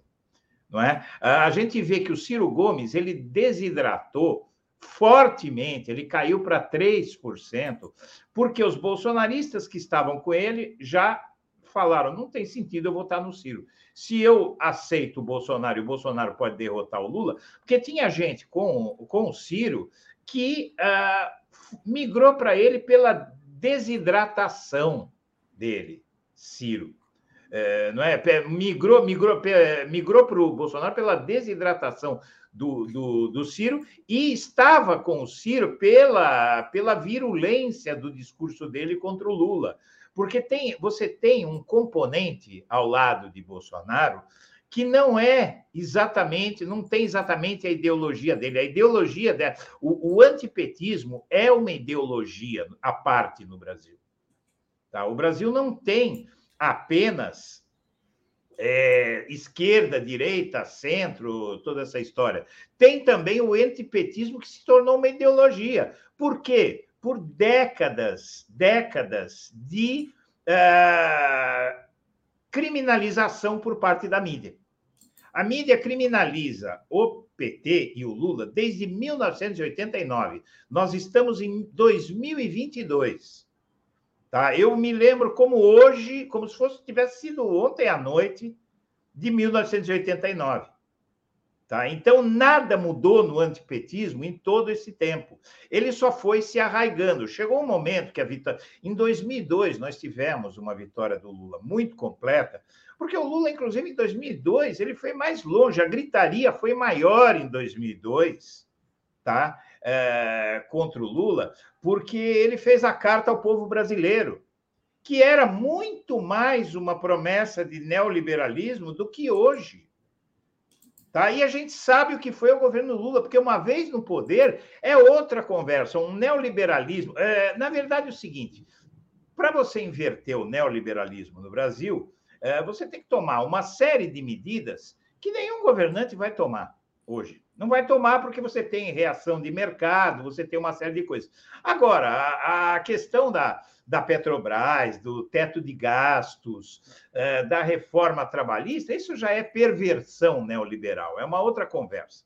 Não é? Agora, o, o mercado, ele não tem votos. Alguém perguntou acertadamente aí, quantos votos tem o Bolsonaro? O Bolsonaro, uh, o perdão, quantos votos tem o mercado? O, o mercado realmente não tem votos. É um cidadão, um voto como disse o Paulo Moreira Leite. Porém, é, a questão é a seguinte: é, esse povo eles têm, eles não têm condição de eleger ninguém, mas eles têm condição de atrapalhar muito. Gente, olha, não, não pode ser sério se discutir aqui qualquer coisa que sequer cogite é, que é melhor o Bolsonaro neoliberal do que um Lula neoliberal. O Lula foi acusado de ser neoliberal em 2002, ah, de, de, de ter se rendido ao neoliberalismo, toda essa história, e todo mundo sabe o que foi aquele governo. Assim como teve a mesma história quando, que teve com o Alckmin, quando o Lula uh, escolheu José Alencar. Uh, não é? Ele era do, do que partido? Ele era de um partido, ele era do PL. O, o José Alencar era do PL, empresário de direita de Minas. Ah, sabe qual foi o discurso em 2002? Acabou o Brasil. Se acontecer alguma coisa com o Lula, esse aí vai jogar o Brasil na direita, na extrema direita, não sei o quê. Exatamente igual. Não mudou nada. Eu já vi esse filme 20 anos atrás. Tá? Eu vi esse. Era o mesmo filme, Daphne. É, Tomara 20 que esteja certo. Não, era o mesmo filme. Se você pegar o noticiário, eu estava lá, eu vi, é, eu acompanhei como muitos, eu escrevi artigos, eu é, veja, o, o que acontece foi tudo igual.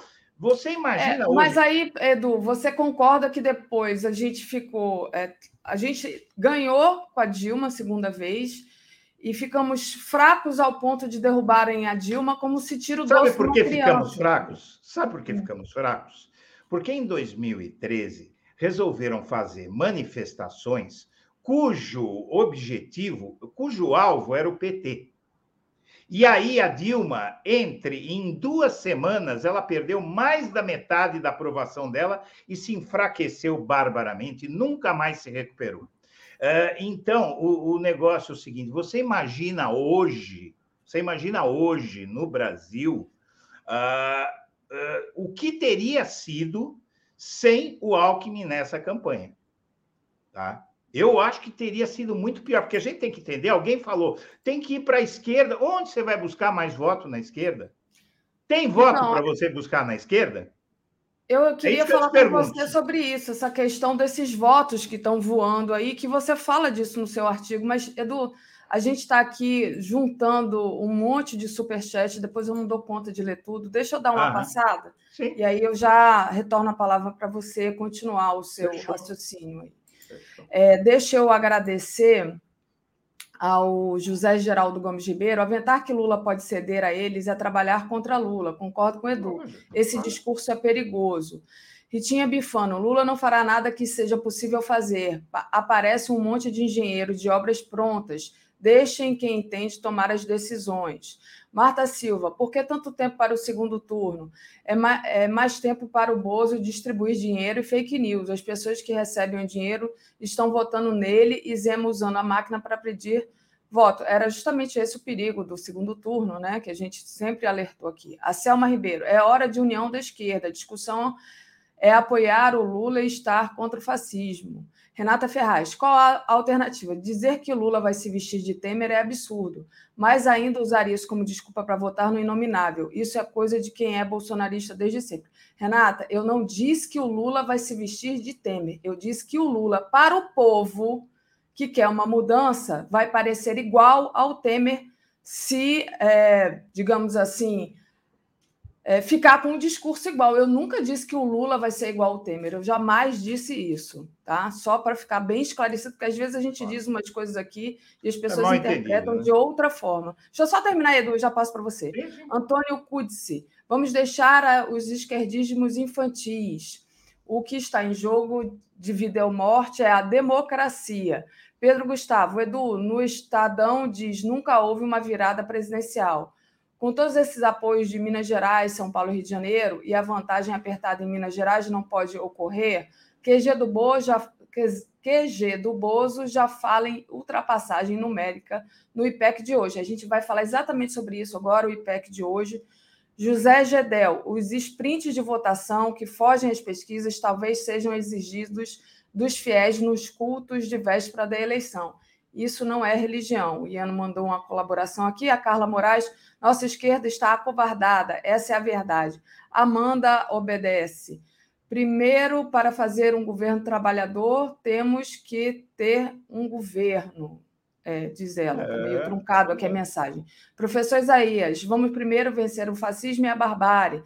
Cláudia Regina colaborou aqui com a gente. A Cláudia Guerra, acho que o Léo já tinha lido, mas ah, vou ler de novo, não tenho certeza. Parece que a gente saiu bem atrás no primeiro turno. É patético ouvir o que está sendo dito. A gente deu 70% no Nordeste para continuar passando fome é traição. É, eu também acho. A gente não pode ficar com um discurso pessimista, achando que está.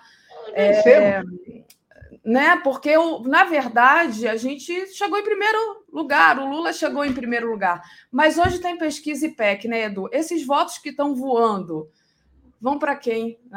Então, uh, uh, tem, um, tem uma matéria aí do Noblar que ele, que ele diz isso. Os bolsonaristas vão passar a acreditar em pesquisas é, se elas registrarem um avanço do Bolsonaro. Eu, eu, não, eu acho difícil saber uh, o que vai acontecer com o IPEC. Se o Bolsonaro aparece numericamente à frente no IPEC, significa que o IPEC está uh, simplesmente se tentando salvar o pescoço. Não acredito nisso agora. Uh, eu acredito que é possível. É, sim, é, não, teve um instituto que é o Intel, Atlas Intel, que foi o que mais acertou na eleição. Tá? Foi o que é. chegou mais próximo dentro da margem de erro. Esse, o, o, o, o diretor desse instituto diz que o Lula ainda tem é, 70% de chances de vencer a eleição contra 30% de Bolsonaro. Uh, o, o, IPEC divulgar, essa, essa pesquisa do IPEC, uh, eu não acredito que mostre vamos ver, né? Hoje nós estamos num momento de surpresa, mas eu não acredito que mostre o Bolsonaro à frente, pode mostrar uma vantagem mais próxima. Uh, mas, uh, na verdade, é o seguinte: é, esse, esses apoios do Ciro Gomes, é, do, da Simone Tebet é, ao Lula, basicamente, esses dois apoios, vamos lá, em tese, eles tiveram 8% dos votos válidos. Tá? Em tese, lógico que é apenas em tese, uh, esses eleitores, uma boa parte desses eleitores do Ciro e da Simone vão convergir para o Lula. A gente não pode esquecer que ele virou o primeiro turno com uh, ah, 6 milhões de votos a mais. Então, ele tem uma vantagem aí. Tá? Então, qualquer lucro que ele tenha, ah, o Bolsonaro foi buscar o governador de Minas e o governador de São Paulo. Ah, sim, realmente. Mas aqui em São Paulo, o Bolsonaro teve o que ele podia ter.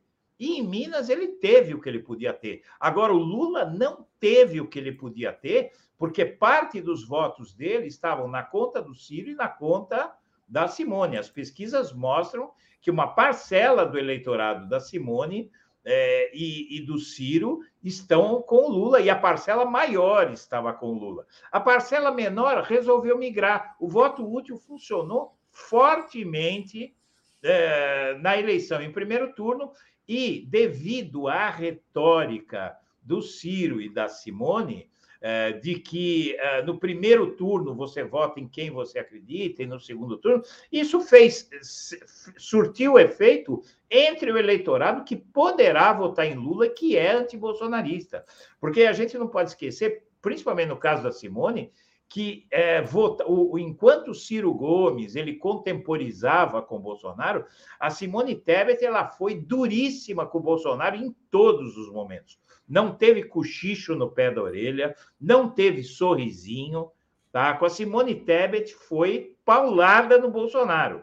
Então, o eleitorado da Simone Tebet tende muito mais do que até do que o eleitorado do Ciro a ir para o Lula. Por isso que eu não acredito, eu acho que o Lula tem essa condição.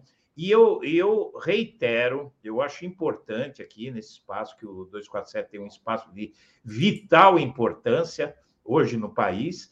Eu acho muito importante, e fico contente que um bom percentual dos eleitores, uma boa parte dos, do público aí está é, tá percebendo, porque, é, pelo menos pelo, pelas mensagens, porque a questão é a seguinte: nós estamos no momento e tudo ou nada da democracia. Olha, o, o, o Daphne, eu vou te falar uma coisa.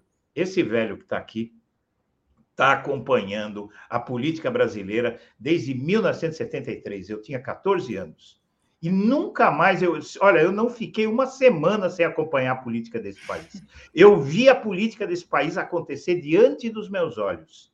Eu te digo, com o pouco que eu consegui é, entender da, política brasileira, com as leituras, com tudo, é, após ler, inclusive, os donos do Brasil, após acompanhar tudo isso, eu digo para você uma coisa: é, esse jogo é muito perigoso. Agora, não é hora de tergiversar. Nós temos um risco é, que é inaceitável. É exatamente aquilo que não pode acontecer no nosso país. Né? Não pode, não pode. Pode acontecer qualquer coisa. Olha, o Lula pode decidir uh, virar o FHC. Ele ainda vai ser dez vezes melhor que o mil vezes melhor que o Bolsonaro.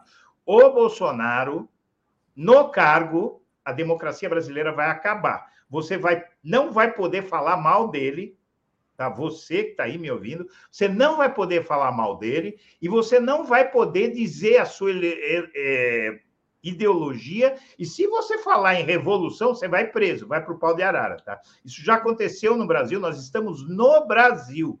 Nós não estamos na Suécia, né? entendeu? Então é, eu, eu só peço encarecidamente, vamos vamos para cima de, desse nazista, vamos para cima é, dessa escória que, que, que o circunda, não é? E vamos esclarecer aqueles que estão enganados, sempre que for possível, com muita paciência, não é? Vamos conversar, é, vamos dedicar o nosso tempo a muito menos a falar para convertidos e a falar para aqueles é, que precisam de esclarecimento que precisam de esclarecimento porque estão enganados, estão sendo enganados. E, e o pior é que muitos desses, não é, que são os evangélicos, vão ser as muitos dos que votaram no Bolsonaro, eles vão ser as principais vítimas do Bolsonaro. Então, esse país está à beira de um precipício. Qualquer ventinho pode nos jogar no precipício. Edu, deixa eu agradecer aqui ao R. Martins e à Cláudia Basílio que entraram como membro aqui do canal. Pedir para o pessoal deixar o like, muito importante deixar o like, compartilhar a live para a gente aumentar o nosso alcance. Quem puder, faça uma assinatura solidária em brasil247.com.br apoio. É, clique aí para é, assinar a TV na, no YouTube, é de graça. E quem puder, torne-se membro do YouTube aí no botão tornar-se membro. Chegou um milhão já? Chegou um milhão? Já, já, chegamos um milhão no dia da é, eleição. É, aí sim, hein? Foi muito legal. É Foi no aí. dia da eleição, na hora que o Lula estava ultrapassando o Bolsonaro na contagem de votos. Foi ah, um sinal, foi um sinal. Foi um sinal, hein? Deixa eu agradecer Pô, a Rosângela aqui que diz: é, agora concordo com você, Edu. Bolsonaro não dá. É, todo mundo concorda nisso, né, gente? Que Bolsonaro não dá. Não, não dá para brincar. Não dá. Iano, acho que os eleitores Ciro e Tebet vão se abster. Os que votarem vão se dividir. Lula vencerá. Eu também acho, Iano. É isso. Júlio é César isso. Beraldi, não temos o fubá e discutimos o tempero da polenta. Cláudia Regina mandou aqui um, uma contribuição. Elisa Gonçalves, confiar no Lula e parar de reproduzir o discurso dos antidemocracia. Lula eleito. Rosângela Pinheiro, desculpa, mas às vezes essa galera do chat entende tudo errado. Parece que o fetiche do patrulhamento mexe com a libido desse povo. Menos, gente, por favor, tá ela aqui fazendo um desabafo. Obrigada, Rosângela, pelo, pela sua contribuição. Está sempre aqui a Rosângela. Maria Auxiliadora Alves, perfeito raciocínio do Edu. Nós, da esquerda, temos que nos organizar para disputar nossas pautas dentro do governo Lula qualquer que seja a composição. O que não podemos é minimizar o risco do fascismo. A luta com Lula. A Renata diz: Não falei de você, Daphne, te entendi. Reagi a um comentário que você leu. Tudo, não, tudo bem, Renata. Eu, eu entendi, né? Mas era só para reafirmar, porque eu talvez tenha me expressado mal. A gente se expressa mal mesmo, e, enfim. Eu não quis dizer que o, que o Lula e, seria igual ao Temer, jamais disse. Eu disse que poderia parecer ao povo que está querendo uma mudança. Ivo Miranda Gomes, lembrando que o Temer saiu com uma popularidade baixíssima, né? Ivo Miranda Gomes, recado para o Edu: nunca atravessamos o mesmo rio duas vezes. Heráclito de Éfeso. João Silva, fé é como a esperança. É acreditar no incerto. Acredito no Lula e nas suas intenções. O que alguns deixam é se levar pela soberba. Sai décima, Daphne. Não sei se ele está dizendo que é a minha soberba, mas só para dizer que eu também confio no Lula e, e, e coloco todas as minhas fichas no Lula para reconstruir o Brasil, João Silva. É, e eu acho que o José Gomes aqui eu já havia lido. O o, Edu, deixa eu colocar aqui uma matéria que o Léo acabou de me mandar, que é justamente, e aquilo que eu estou dizendo, eu confio no Lula e confio no PT, da Glaze, que respondeu à chantagem. Deixa eu colocar aqui, peraí. Essa matéria aqui que eu tinha até visto de manhã e tinha esquecido de mencionar. É, a Glaze respondeu dizendo que o Lula não precisa fazer novos acenos ao mercado. Sabem como a gente pensa. É. Não tem surpresa nem sobre como a gente trata as finanças públicas com responsabilidade sobre o programa que a gente tem. Então, aí, olha, eu acho que é isso, entendeu? Hum. É esse discurso firme e que eu estou. Te... Desde que o Lula. O Lula não, é. O Léo me passou a palavra, eu estou defendendo que o Lula tem que ter um discurso firme, é isso. Vocês já sabem como a gente pensa, vocês já sabem o que, que a gente veio fazer aqui, e esse discurso é. tem que ser firme. Ah, Só tá para ilustrar aqui o que a gente falava. Olha, Daphne, todo mundo conhece a Daphne, né? Não, não tem o risco de, de ser, dela estar dizendo que não confia no Lula. Nem, nem ela é uma pessoa, uma pessoa inteligente que jamais compararia Lula com Temer. É, isso não está em questão. Ah, a, a Glaze sabe, todos sabem, ele, ela deu uma declaração muito boa, sóbria, sem, é, sem tripudiar, sem dizer ah, estamos nem aí com o mercado. Não, não é nada disso. É, tem, que, tem que dizer o seguinte: olha, vocês já sabem o que a gente fez e vocês sabem o que a gente fará. Tá? Em, do, uh, em 2002 foi uma coisa muito mais difícil é, eu vou te falar, Daphne, é, porque em 2002 o Lula ele teve que romper com uma postura do PT que inclusive foi é, muito bem identificada pelo PT e pelo Lula, e que foi o que permitiu, e, e capitaneada pelo José Dirceu, o pai da, da estratégia do Lula em 2002 foi o José Dirceu, e qual era a estratégia? o, o PT eh, eh, fazia campanha para a esquerda, só para a esquerda. Era chapa de esquerda. Uh, lembra que o, o, a primeira eleição lá foi com o Bisol, né? então era, era mais do mesmo. E o Lula entendeu o que é simplesmente matemática. No Brasil, é, conta é uma continha besta, conta no joelho, tá? Uh, um terço é de esquerda, um terço é de direita e um terço é o que os americanos chamam de swing voters. Swing voters é aqueles votos eh, né, que, que são inconstantes, eles vão, eles vão de acordo com o vento, conforme sopra o vento, uhum. é, conforme está a economia tal. Então, se você se concentrar só na esquerda, você jamais vai ganhar a eleição. Por isso que diziam naquela época que o PT tinha um teto de 30%. É, quando o Lula descobriu isso em 2002, é, é, sob a batuta do José Dirceu, foi feita a carta ao povo brasileiro, que era muito mais do que essa discussão que a gente está dizendo aí. Sim. Tá? Havia toda uma promessa de compromisso com o neoliberalismo na Carta ao Povo Brasileiro. Basta ler. É uma busca na internet e você vê o que estava dizendo lá. É, e, na verdade, no primeiro ano do governo Lula, é, o, o Clóvis Rossi, falecido Clóvis Rossi, ele passou uns cinco anos do, do, do, do, governo Lula com o mesmo discurso, justamente o Clóvis Rossi, que era da Folha de São Paulo, que era um jornal neoliberal, o Clóvis Rossi passou cinco anos a, a, a, criticando o Lula por ser neoliberal, por ter se tornado neoliberal. E o Lula promoveu a maior distribuição de renda da história desse país, a maior redução da pobreza e da miséria, desse país. O Lula, que é acusado de roubar, ele pegou o Brasil com 18 bilhões de dólares em reservas cambiais emprestadas pelo Clube de Paris, pelo FMI, pelo Tesouro Americano e deixou o país com 300 bilhões de dólares. Eu quero alguém que me roube desse jeito, viu? É, que encontre é, 10 real na minha conta e deixe lá 100 mil reais, entende? É, então, o Lula fez um governo extremamente progressista, reconhecido no mundo inteiro, apesar de permitir que os banqueiros ganhassem. É? Perfeito. É? E o povo brasileiro tanto lucrou com aquele governo neoliberal que hoje dá uma votação como essa a um homem que ficou quase dois anos preso, né? Perfeito, eu concordo com você, Edu. Foi uma revolução que o, o Lula e os governos progressistas da Dilma também fizeram no, nesse país. Deixa eu agradecer aqui aos novos superchats, pedir para o pessoal não esquecer de deixar o like, importantíssimo. Você já saiu aí, deixou o seu like, muito importante. Vamos lá, César Santos. Olá, Edu Daphne. Vejo que existem muitos que votaram no maligno que nem tem religião. Em geral, fazem parte dos homens acima de 40 anos. Gente estranha. Benjamin Gomes, se o povo quisesse socialismo, não votava em Carla Zambelli.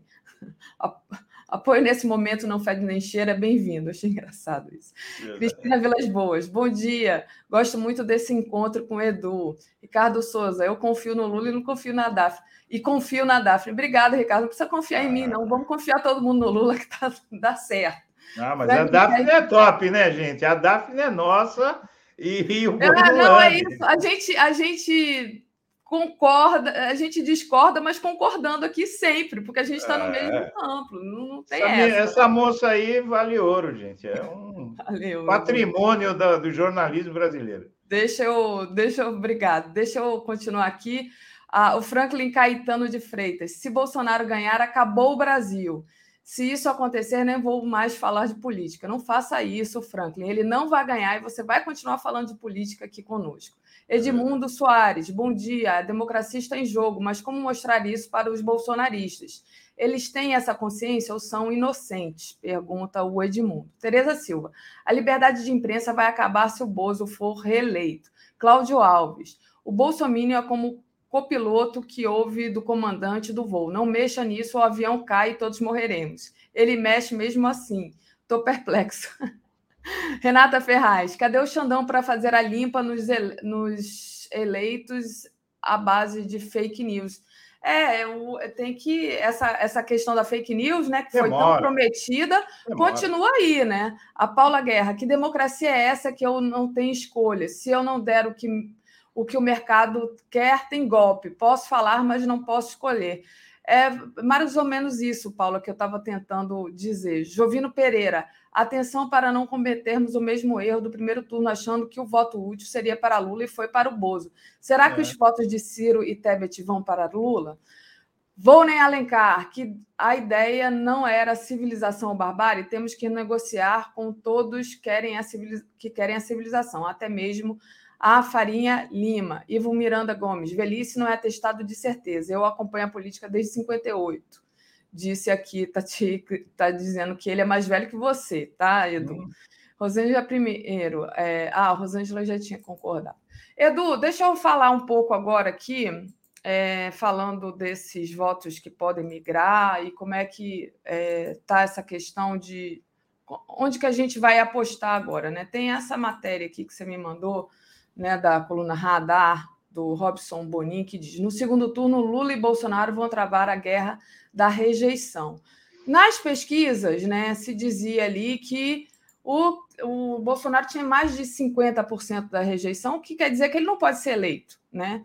É, essa pesquisa IPEC vai sair hoje, espero que saia esses dados da rejeição e não adianta, né? Porque se o Bolsonaro tiver mais do que é, 50% da, da rejeição, ele não pode ser eleito, porque não, não dá. É isso ou eu estou errada, o meu raciocínio? Como é que é isso? Da veja rejeição? só, veja só. Uh, eu acho que está certo o seu raciocínio. Assim, uh, primeiro a gente tem que entender o seguinte: nós ganhamos a eleição.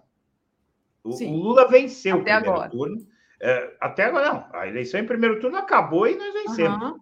Entendeu? Vencemos. Vence quem tem mais voto. Quem teve Como mais disse voto. o Lula, teve uma prorrogaçãozinha, né? Mas...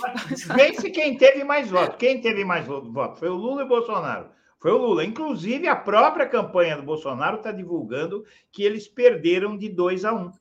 O que, que significa isso? Que dá para virar. Entende? É, que eles precisam agora, no, no jogo de volta, só, só que o jogo de volta é no mesmo uh, estádio com o mesmo público. Então, essa história de que eleição em segundo turno é outra eleição, tal, isso é bobagem. Uh, o, o Bolsonaro ele atraiu todos os apoios. Eu acho que ele atraiu uh, todos os apoios. Eu vi alguém falando que os votos da Simone, do Ciro, podem ir para o Bolsonaro. Eu acho que ele atraiu, não, não teve bolsonarista, o simpatizante do Bolsonaro, que votou no Ciro e na Simone, por isso ambos desidrataram, porque a Simone já estava passando de seis, não é? O Ciro ainda tinha em torno de seis, cinco para seis, e ele teve só três. Então, quer dizer, é, ele perdeu, todo, é, os dois perderam votos é, de bolsonaristas. A rejeição do Bolsonaro, inclusive institutos até mais simpáticos ao Bolsonaro, davam o, nível de rejeição dele. Né? A rejeição a ele é muito grande, eu acho que vai se solidificar. Você tem, por exemplo, tem um apoio é, que pode não parecer importante, mas em certa medida é. Fernando Henrique Cardoso, José Serra e Kassab apoiando Lula, Economist apoiando Lula, vai fazer efeito entre um certo eleitorado de classe média aí, tá? É, e, e, eu acho que a campanha está aberta, evidentemente, mas a, a, a, é mais difícil para o Bolsonaro é, buscar votos. Não tem tanto voto sobrando assim para o Bolsonaro, uh, e eu acredito ainda que a maioria dos brasileiros ainda, uh, uma maioria rejeita mais o Bolsonaro do que a maioria que apoia. É. E aí eh, a gente tem que ir para essa campanha, vejam bem, é, também com uma certa confiabilidade. Nesse aspecto, a gente vê que os bolsonaristas eles são né, eles são profistas. A gente tem que tem que admitir, você vê, eles estão perdendo de 10 a 0 e estão cantando vitória. Não é? Eles estão cantando vitória. No dia da, da apuração, Bolsonaro estava lá uh, atacando as pesquisas, tal. Teve um repórter muito corajoso nessa coletiva que disse para ele: Ué, mas o senhor não disse que ia vencer com 60% dos votos? Bolsonaro retorquiu, ele aumentou o tom de voz e falou: o senhor falou que ia vencer com 60% dos votos. Tá certo? Então, uh, Daphne, eu, eu acho que aqui é hora de dar sangue, suor, lágrimas, não titubear, não tergiversar, uh, e só temos um discurso: é Lula, é Lula, nós vamos votar no Lula, o Lula tem que ganhar e o fascismo não pode vencer. É assim que nós vamos livrar o país do nazi-bolsonarismo que nos ameaça. Muito bom, Edu. E eu ainda acrescentaria mais: está na hora da esquerda, dos militantes, das pessoas né, que são preocupados com a política, tomar as ruas. Está na hora das pessoas ocuparem aí nos seus comitês, nas suas comunidades, entendeu? Organizar, é, enfim, pequenos, pequenos atos que sejam, mas que vão organizando isso, vão colorindo as ruas para a gente, é, é, enfim, ocupar esse espaço, né? Porque para mesmo que a gente tenha aí é, esses votos à frente, que a gente tenha chegado à frente no primeiro turno, é importante que a gente agora vá tentando fazer ali um boca a boca, vá tentando convencer a população, todo dia conversando, todo dia fazendo alguma manifestação, mesmo que não seja uma manifestação, ah, o Lula não vem aqui no Rio de Janeiro, então não se faz nada. Não, organiza alguma coisa, né? não sei como exatamente, mas organizar alguma coisa para ocupar aí as ruas. Deixa eu... E tem, e tem só uma vale. coisinha, viu, Daphne, que faz parte do que você falou. Nós falamos aqui do que atrapalhou as pesquisas, e eu digo para você que teve algo que atrapalhou ainda mais, a abstenção. E essa abstenção, ela se deu a partir, inclusive, do temor, que estava muito grande. Então, eu acho que o fato de a eleição ter transcorrido sem maiores sobressaltos pode animar as pessoas. A, a, a, abstenção em segundo turno costuma ser um pouco maior. Tá? Mas nesse caso, eu acho que um grande trabalho que eh, não só a campanha do Lula, mas você, cidadão, é, pode trabalhar nisso, é procurar identificar no seu círculo de relações sociais quem se absteve, tendo posição é, e se absteve, que não faça isso no segundo turno. A abstenção a, a, aumentou muito é, em relação à altíssima abstenção de 2018. Então, aí é outro ponto em que devemos trabalhar na questão da abstenção. E, e eu digo mais: cada, cada um de nós, Daphne, tem um papel nessa eleição. Cada um de nós. Não deleguemos, não, eh, não vamos ficar dando receitas para os outros. Faça você mesmo. Vamos fazer cada um de nós. Eu tenho um canal do YouTube, eu tenho um site, eh, eu tenho a minha voz e eu vou trabalhar daqui para frente. Eu descansei dois dias porque eu vou mergulhar a cabeça no trabalho para resolver, para tentar resolver, ajudar a resolver. Não vou resolver nada, mas ajudar a ser mais um, um prego no caixão do Bolsonaro. É, né? Eu vou ter. É, eu só tenho um, hoje o grande. o grande sonho da minha vida é ser um dos preguinhos no caixão do Bolsonaro. Eu quero que ele tenha pelo menos uns 60 milhões de preguinhos nesse caixão infame. Né? Muito bom. Eu quero, e eu quero jogar um concreto em cima desse, ca... desse então, caixão do Bolsonaro. É Vamos lá, deixa eu agradecer ao pessoal aqui. É, o Vonen é, Alencar, Ciro e Tebet nunca tiveram os votos da pesquisa, muitos eleitores bolsonaristas envergonhados que votaram Bozo na última hora para evitar segundo turno. Caio Batista Silva, eu tenho uma percepção como o Bozo que faz pesquisa na praia. Os votos no Ciro e na Tebet é de terceira via que rejeita o Bozo. Não são pessoas evangélicas, não são permeáveis ao mundo da fake news. É, querem projeto nacional ficam com Lula, disse o Caio. Silva, Silvia Maria Godoy, vamos nos mexer, sair da zona de conforto e convencer todos que conhecemos, aqueles eleitores simples e humildes e evangélicos indecisos e aqueles que nem querem votar. O Rui Porto Fernandes mandou aqui um super sticker para gente. Muito obrigada, Rui. Um beijo para você. Oriovaldo Neri, me desculpe, Léo, mas você está totalmente equivocado quanto a pesquisas. Esta é minha humilde opinião. Silvia Maria eh, Godoy, amigos, o Lula vence, ou o Lula vence, ou nós somos de esquerda, estaremos fritos na mão desses aloprados. É, e o César Santos, eu acho que eu já havia lido. Edu, passo para você, então, é, se despedir aqui. Muito obrigada pela seu, sua participação de hoje, pela sua análise, e a gente continua aí na luta. Olha, Daphne, é, é, eu posso dizer que nós estamos fazendo história. Eu, você, todos os que aqui estão, uh, os que falaram hoje, ontem e falarão amanhã, todos estamos fazendo história. Nós temos um papel, nós somos agentes da história e em algum lugar no futuro, os nomes dos que uh, mais uh, lutaram pela democracia vão estar em um pezinho de página. Nós estamos fazendo história e nós precisamos fazer jus à missão que se nos apresenta.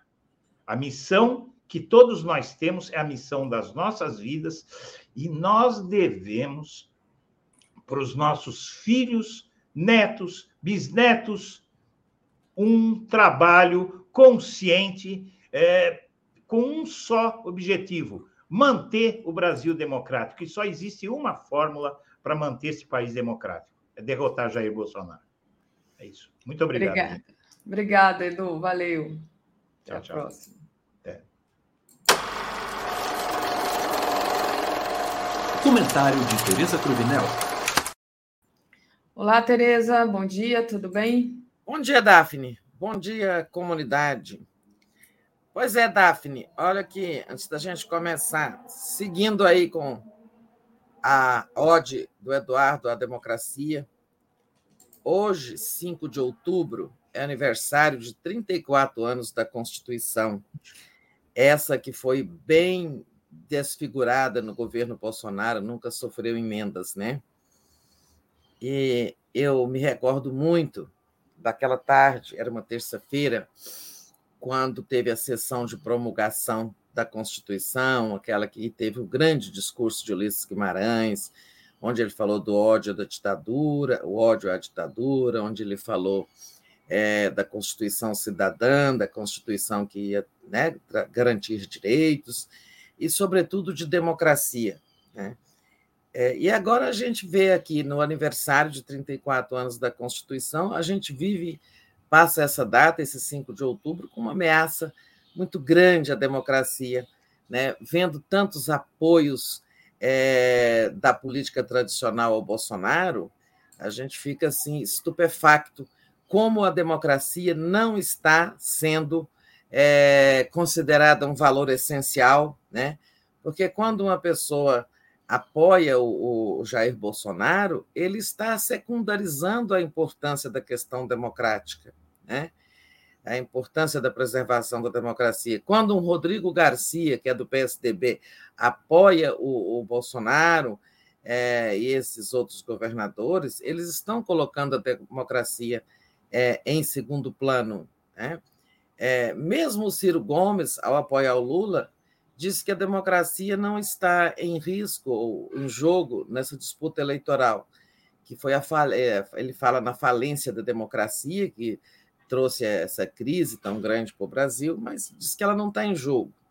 Ela está em jogo, sim, né? Porque permitir a reeleição do Bolsonaro é dizer que nós não importamos com os rumos da democracia, né? Porque nós sabemos, olha, no segundo mandato, se ele é, né, como é que chama? Pé de pato mangalô, né? Esconjuro. Se ele for reeleito, desconjuro, é, ele vai aprofundar o seu autoritarismo. Ele não terá mais compromisso com. Ele não vai poder mais ser reeleito. Aí ele vem ditador. Como ele já disse, ah, todo mundo vai jogar nas quatro linhas, vamos enquadrar todo mundo.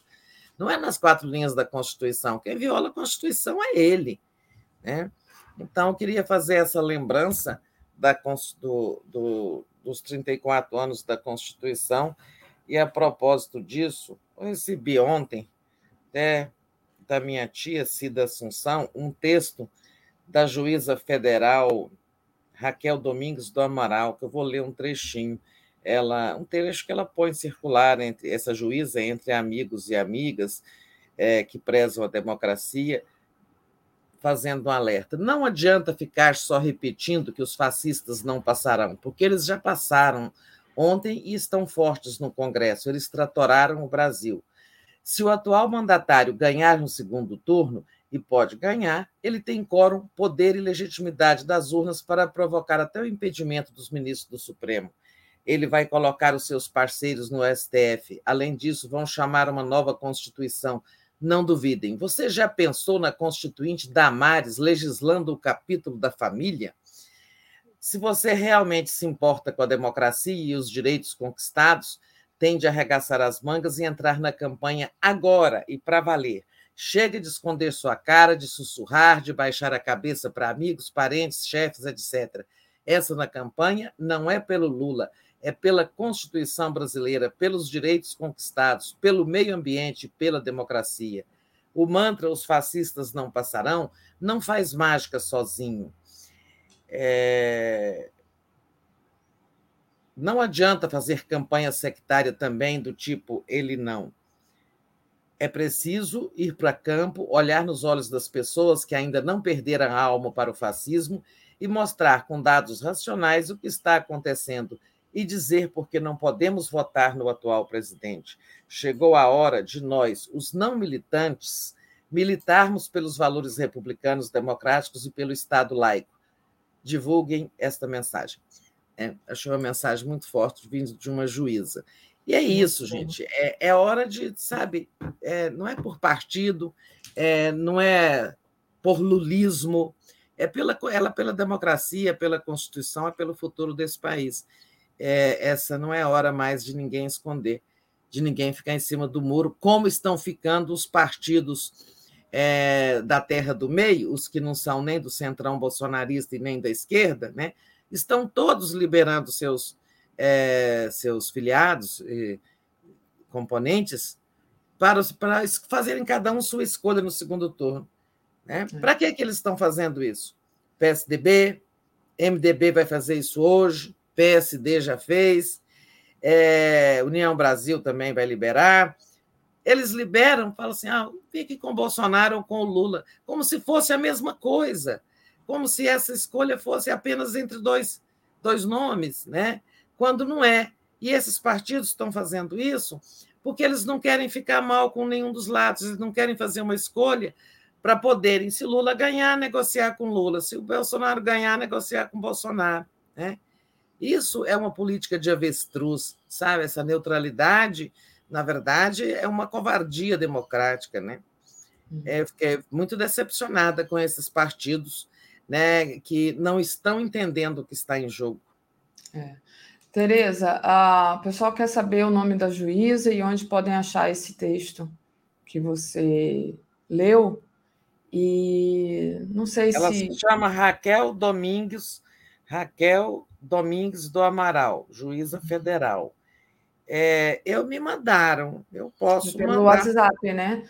É, me mandaram por WhatsApp. É, não sei se talvez valeria a pena é, e se poderia ter uma publicação no, no site sobre isso, né? No Brasil dos é. Pois é, eu queria fazer alguma coisa, mas é, não sei. Olha, quem for, quem for membro tem aquele grupo, né? Não tem aquele grupo dos membros do dois. Eu não sei. Eu também não sei mais. Eu, não sei, eu, eu, eu, tem vários grupos, de, mas grupos de, de pessoas que acompanham o 247 deve ter, vários, mas eu acho que eu não participo. É, talvez fazer um recorte dessa sua fala, Tereza, estão dizendo aqui. Vou pedir para a Gisele fazer um recorte da sua fala, lendo a mensagem, talvez seja interessante também para passar pelos grupos do WhatsApp. Ah, é, é isso. É uma boa coisa. É, Tereza, deixa eu só ler aqui os últimos é, superchats é, para a gente entrar justamente nessa questão dos apoios, né, e dessa dança aí de apoios que está ocorrendo agora nesse começo do segundo turno. Tiago Bernardes diz: os evangélicos querem é uma nova constituinte. José Aquino: a maioria do povo nem sabe o que é democracia, como valorizá-la, muito menos o que é esquerda, o que é esquerda e direita. É dever nosso ensinar. Kaique Butler: as pesquisas podem perguntar os votos de primeiro e segundo turno Djalma Pereira mandou um super sticker aqui. Ivo Mirandas, eu quero pisar em cima do caixão do Bolsonaro, tá? Que ele está dizendo. Márcia Regina Fogaça, temos que evitar é, perder votos. E eu não sei se eu tinha lido aqui o do voo, né? Acho que tinha. E Tebet nunca tiveram os votos da pesquisa. Muitos eleitores eram bolsonaristas envergonhados que votaram Bozo na última hora para evitar segundo turno, é verdade. E, Tereza, essa questão é, justamente dos apoios, né, das alianças. O PDT deu apoio para o Lula, o Bolsonaro, por sua vez, ganhou o apoio dos governadores do Rio, São Paulo e Minas. Né? A, a Tebet hoje deve é, declarar oficialmente o apoio para o Lula. Né? O, como você disse, o PSDB liberou os membros, é, mas assim muitos tucano, tucanos históricos estão apoiando o Lula. Qual que é a importância dessas alianças agora para o segundo turno e o que, que isso pode gerar de, de votos exatamente? É. Então, a mídia está falando muito, destacando muito que o Bolsonaro saiu na frente com os apoios e tal, é, porque o Bolsonaro ontem teve apoio dos governadores de Rio, São Paulo e Minas, né? É, o, o Cláudio Castro já é aliado dele o Rodrigo Garcia, magoado porque foi atacado pelo Haddad no primeiro turno, é, que é tucano. É, e o Romeu Zema, que é no, no, primeiro turno não quis se comprometer com o Bolsonaro para não se prejudicar, agora que foi reeleito, abriu o jogo. Eu acho que ele já ajudou o Bolsonaro no primeiro turno e tal. É, o Lula, por sua vez, teve o apoio é, do PDT, por, decidido por unanimidade, né, com uma declaração do Ciro de que concorda com o partido, que de fato não foi uma boa declaração, não foi enfática, né, citou nem o nome do Lula no vídeo que ele gravou, dizendo que acompanha a decisão do partido, não falou o nome do. disse que esse era o último recurso e tal, mas não importa. O que importa assim, é o, o voto dos, dos eleitores do PDT e dos próprios eleitores do Ciro. Né? É, eu acho que isso não importa. É, a Tebet hoje deve, depois que o MDB liberar, né, ela está esperando isso. A reunião do PMDB vai liberar o partido. Aquilo, como eu falei, esse oportunismo dos partidos da Terra do Meio. Depois disso, a Tebet deve apoiar, deve fazer a sua declaração de apoio ao Lula. É, eu acho que também é importante. Ela foi uma candidata que bateu do Bolsonaro o tempo todo e que firmou compromisso público, muitas vezes com a democracia né? E, e com, o, com as mulheres, né? com os direitos das mulheres e com uma proposta de país mais justo. Ela o tempo todo defendeu coisas assim. É, talvez essas são as o centro do discurso dela foi isso: defesa da democracia, defesa da mulher, defesa do meio ambiente, de um país melhor para os mais pobres e tudo. É, então, acho que ela está assim, o discurso dela pode, não é o do MDB como um todo, mas o dela é muito sintonizado com o do Lula. É, eu acho que pode ser importante. Não sei se ela vai ser pouco ou muito enfática nesse apoio, mas o importante é que os votos de Ciro e Tebet, é, se, eles, se eles forem majoritariamente para o Lula, eles completam o que faltou para o Lula ganhar no primeiro turno, né? Faltaram 1 milhão e 800 mil votos, né? Eles, os dois juntos tiveram bem mais que isso, os dois juntos tiveram 5%, 5% são aí quase 8 milhões de votos, né? É, isso que é importante. Os governadores, é importante? Sim, é importante que o Bolsonaro teve o apoio deles, porque eles têm máquina. Eles não são donos dos votos, mas a gente sabe que eles vão jogar pesado usando seus governos para trabalhar para o Bolsonaro. Né? É, o Rio, a gente já sabe que o governador Cláudio Castro é o zero e vezeiro né, de usar as estruturas do governo com fins eleitorais. Agora ele vai fazer isso para o Bolsonaro. Né? É, o de Minas Gerais é um governador bem aprovado, reeleito no primeiro turno.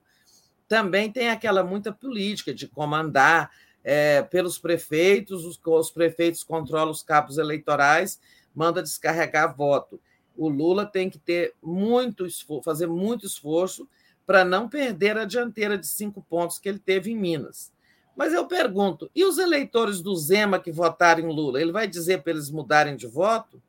Não acho que ele vá conseguir também, por mais forte que seja, é, virar o voto dos seus próprios eleitores porque foram muitos mineiros que votaram em Lula e em Zema, né? Tanto que o Calil, candidato apoiado pelo Lula, nem foi para o segundo turno, né? E o Rodrigo Garcia trombou com seu próprio partido, né? É, o PSDB não vai apoiar formalmente é, o Lula, vai liberar, mas olha, é, nós devemos ter nas próximas horas a declaração do Fernando Henrique Cardoso já tivemos do Tasso a favor do Lula, já tivemos do Tasso Gereissati, do José Serra, do José Aníbal, sem falar naqueles que já estavam com Lula desde o primeiro turno, como Aloysio Nunes Ferreira, Bresser Pereira e outros tantos. É, eu acho que os tucanos democráticos vão ficar com Lula. Já tem rebelião é, secretários, o, o, Rodrigo Maia e mais três secretários, querem deixar o governo é, do Rodrigo Garcia por conta desse apoio ao Bolsonaro, que não representa, dizem eles, a posição do PSDB. Mas não haverá apoio do PSDB do ponto de vista formal, né, por aquilo que eu falei. A gente tem no Congresso, de um lado, é, centrão bolsonarista, do outro a esquerda, e no meio esses partidos aí que vão para lá ou vão para cá. E o PSDB está ficando junto aí com o MDB, PSD, Democra é, União Brasil, né? Eu chamo sempre isso de terra do meio, é, esses partidos. De modo que é, esses tipos de apoio são importantes, mas são relativos. Né? É, da mesma forma, a gente sabe que é importante. O PDT vai trazer todos os votos do Ciro para o Lula? Não sabemos mas é provável, é mais provável que o PSDB, que o PDT traga votos, é, seu, os votos do Ciro para o Lula, do que que o Zema, por exemplo, leve os eleitores de Lula para o lado do Bolsonaro, vire tantos votos. Né? O, o, a frente do Lula lá, a vantagem do Lula sobre o Bolsonaro, de cinco pontos, são também quase 8 milhões de votos que ele teve na frente do Bolsonaro em Minas. É muito difícil virar. Olha, é... em eleição para presidente, nunca teve um caso de quem chegou em segundo lugar fazer a virada e ganhar a eleição. e eleições para governadores teve pouquíssimos casos de aquele que chega em segundo lugar virar e ganhar a eleição. Teve um caso notável em Minas, é, não lembro o ano, acho que foi em 2002, em que o Hélio Costa, do MDB, estava liderando, assim, disparado a disputa pelo governo de Minas. E na aí foram para o segundo turno, ele em primeiro lugar e o Eduardo Azeredo em segundo. E o Eduardo Azeredo virou, ultrapassou e se elegeu. É um caso clássico, porque é raro. Né? É, e esse é o desafio do Bolsonaro. De modo que, resumidamente, é, a guerra de apoios ela é importante, mas ela não decide a eleição. Né? Agora, o Lula, claro, continua correndo atrás de apoios. É importante ter gente, ter palanques, ter governadores e tal, mas isso não decide a eleição. Quem decide a eleição é eleitor. Exatamente, Tereza. Quem decide a eleição é eleitor. Muito bom. Tereza, deixa eu agradecer aqui uh, o pessoal que está acompanhando a gente, pedir para o pessoal deixar o like, é muito importante é, você também compartilhar essa live. O Kaique Butler diz: Ciro e Tebet 7,2%, nulos e brancos 4,4%. Salvador Rosa, manda link do texto da juíza em defesa da democracia. Não é um link, a Tereza é, recebeu pelo WhatsApp esse link, mas a gente vai pedir um corte da Tereza lendo o texto e vamos ver se, se a gente consegue para publicação, alguma coisa assim. É, eu acho que eu vou escrever um artigo hoje sobre os 34 anos da Constituição e vou colocar no final. Ótimo. Isso que eu gostaria de ter uma coluna de notas, sabe, no 247, mas não tem jeito de. Tem, só faço artigos grandes, mas eu vou uhum. colocar no final do meu artigo. Vou escrever agora de manhã. O, o Tiago já tinha lido aqui, né? E aí, Tereza, queria que você falasse um pouco. É, ah, tem um outro aqui, peraí. Carlos Alberto Veloso Lopes. No caso do PSD, é traição. O acordo feito com o PT foi apoio ao Lula no segundo turno, disse ele. E, Tereza, aí, se você quiser responder e também falar especificamente, né, do governador de São Paulo, é, do apoio do, do, governador de São Paulo ao é, desculpa, Bolsonaro, é, ao Bolsonaro e, enfim, dá essa, essa discordância aí nesse, nesse, nos, nos tucanos, né? Enfim, eu fiquei aqui com um probleminha aqui no meu computador, deu uma travada, mas então, tá. Responder... Antes de falar disso, deixa eu pegar esse dado aí ó, do Carlos Alberto Veloso Lopes, é uhum. importante, né, gente, trabalhar a campanha do Lula. É, ele deu a soma de a soma de Ciro e Tebet é 7,2%, então é, isso significa assim, uns 10, uns 10 milhões de votos, dois juntos, né? É, nulos e branco, 4,4%. É preciso ganhar esses eleitores, né? E, sobretudo, é preciso trabalhar sobre a, os que não os que se abstiveram, né? A abstenção, que foi de 21%, se não me engano, né? É, o que dá uns 30 milhões de votos. É, é preciso trabalhar essas pessoas. A abstenção é histórica no Brasil. A campanha do Lula tem que falar muito para essa gente. Vá votar. Se você não vai votar, alguém vota por você. É, eu conheci nas, nas vésperas aí do primeiro turno dezenas de pessoas que falavam: não, eu não voto aqui, mas você não se inscreveu para votar em trânsito? Ah, eu sou, eu sou da Bahia, estou aqui, não sei o quê. Ah, eu sou de não sei onde. Gente que estava aqui em Brasília, ou que mudei para cá e não transferi meu título, mas, sabe, se inscreve para votar em trânsito. Agora já passou a data, né? É. Então, é, não adianta mais isso dos que estão fora. Mas muito da abstinência é, foi por falta de vontade de votar, outros desistiram nas filas, né?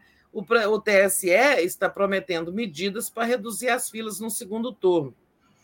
É, eu não sei quais são as medidas, mas uma delas é o seguinte: testou a biometria uma vez, duas vezes, não deu, vai para o papel, vai assinar no papel, né?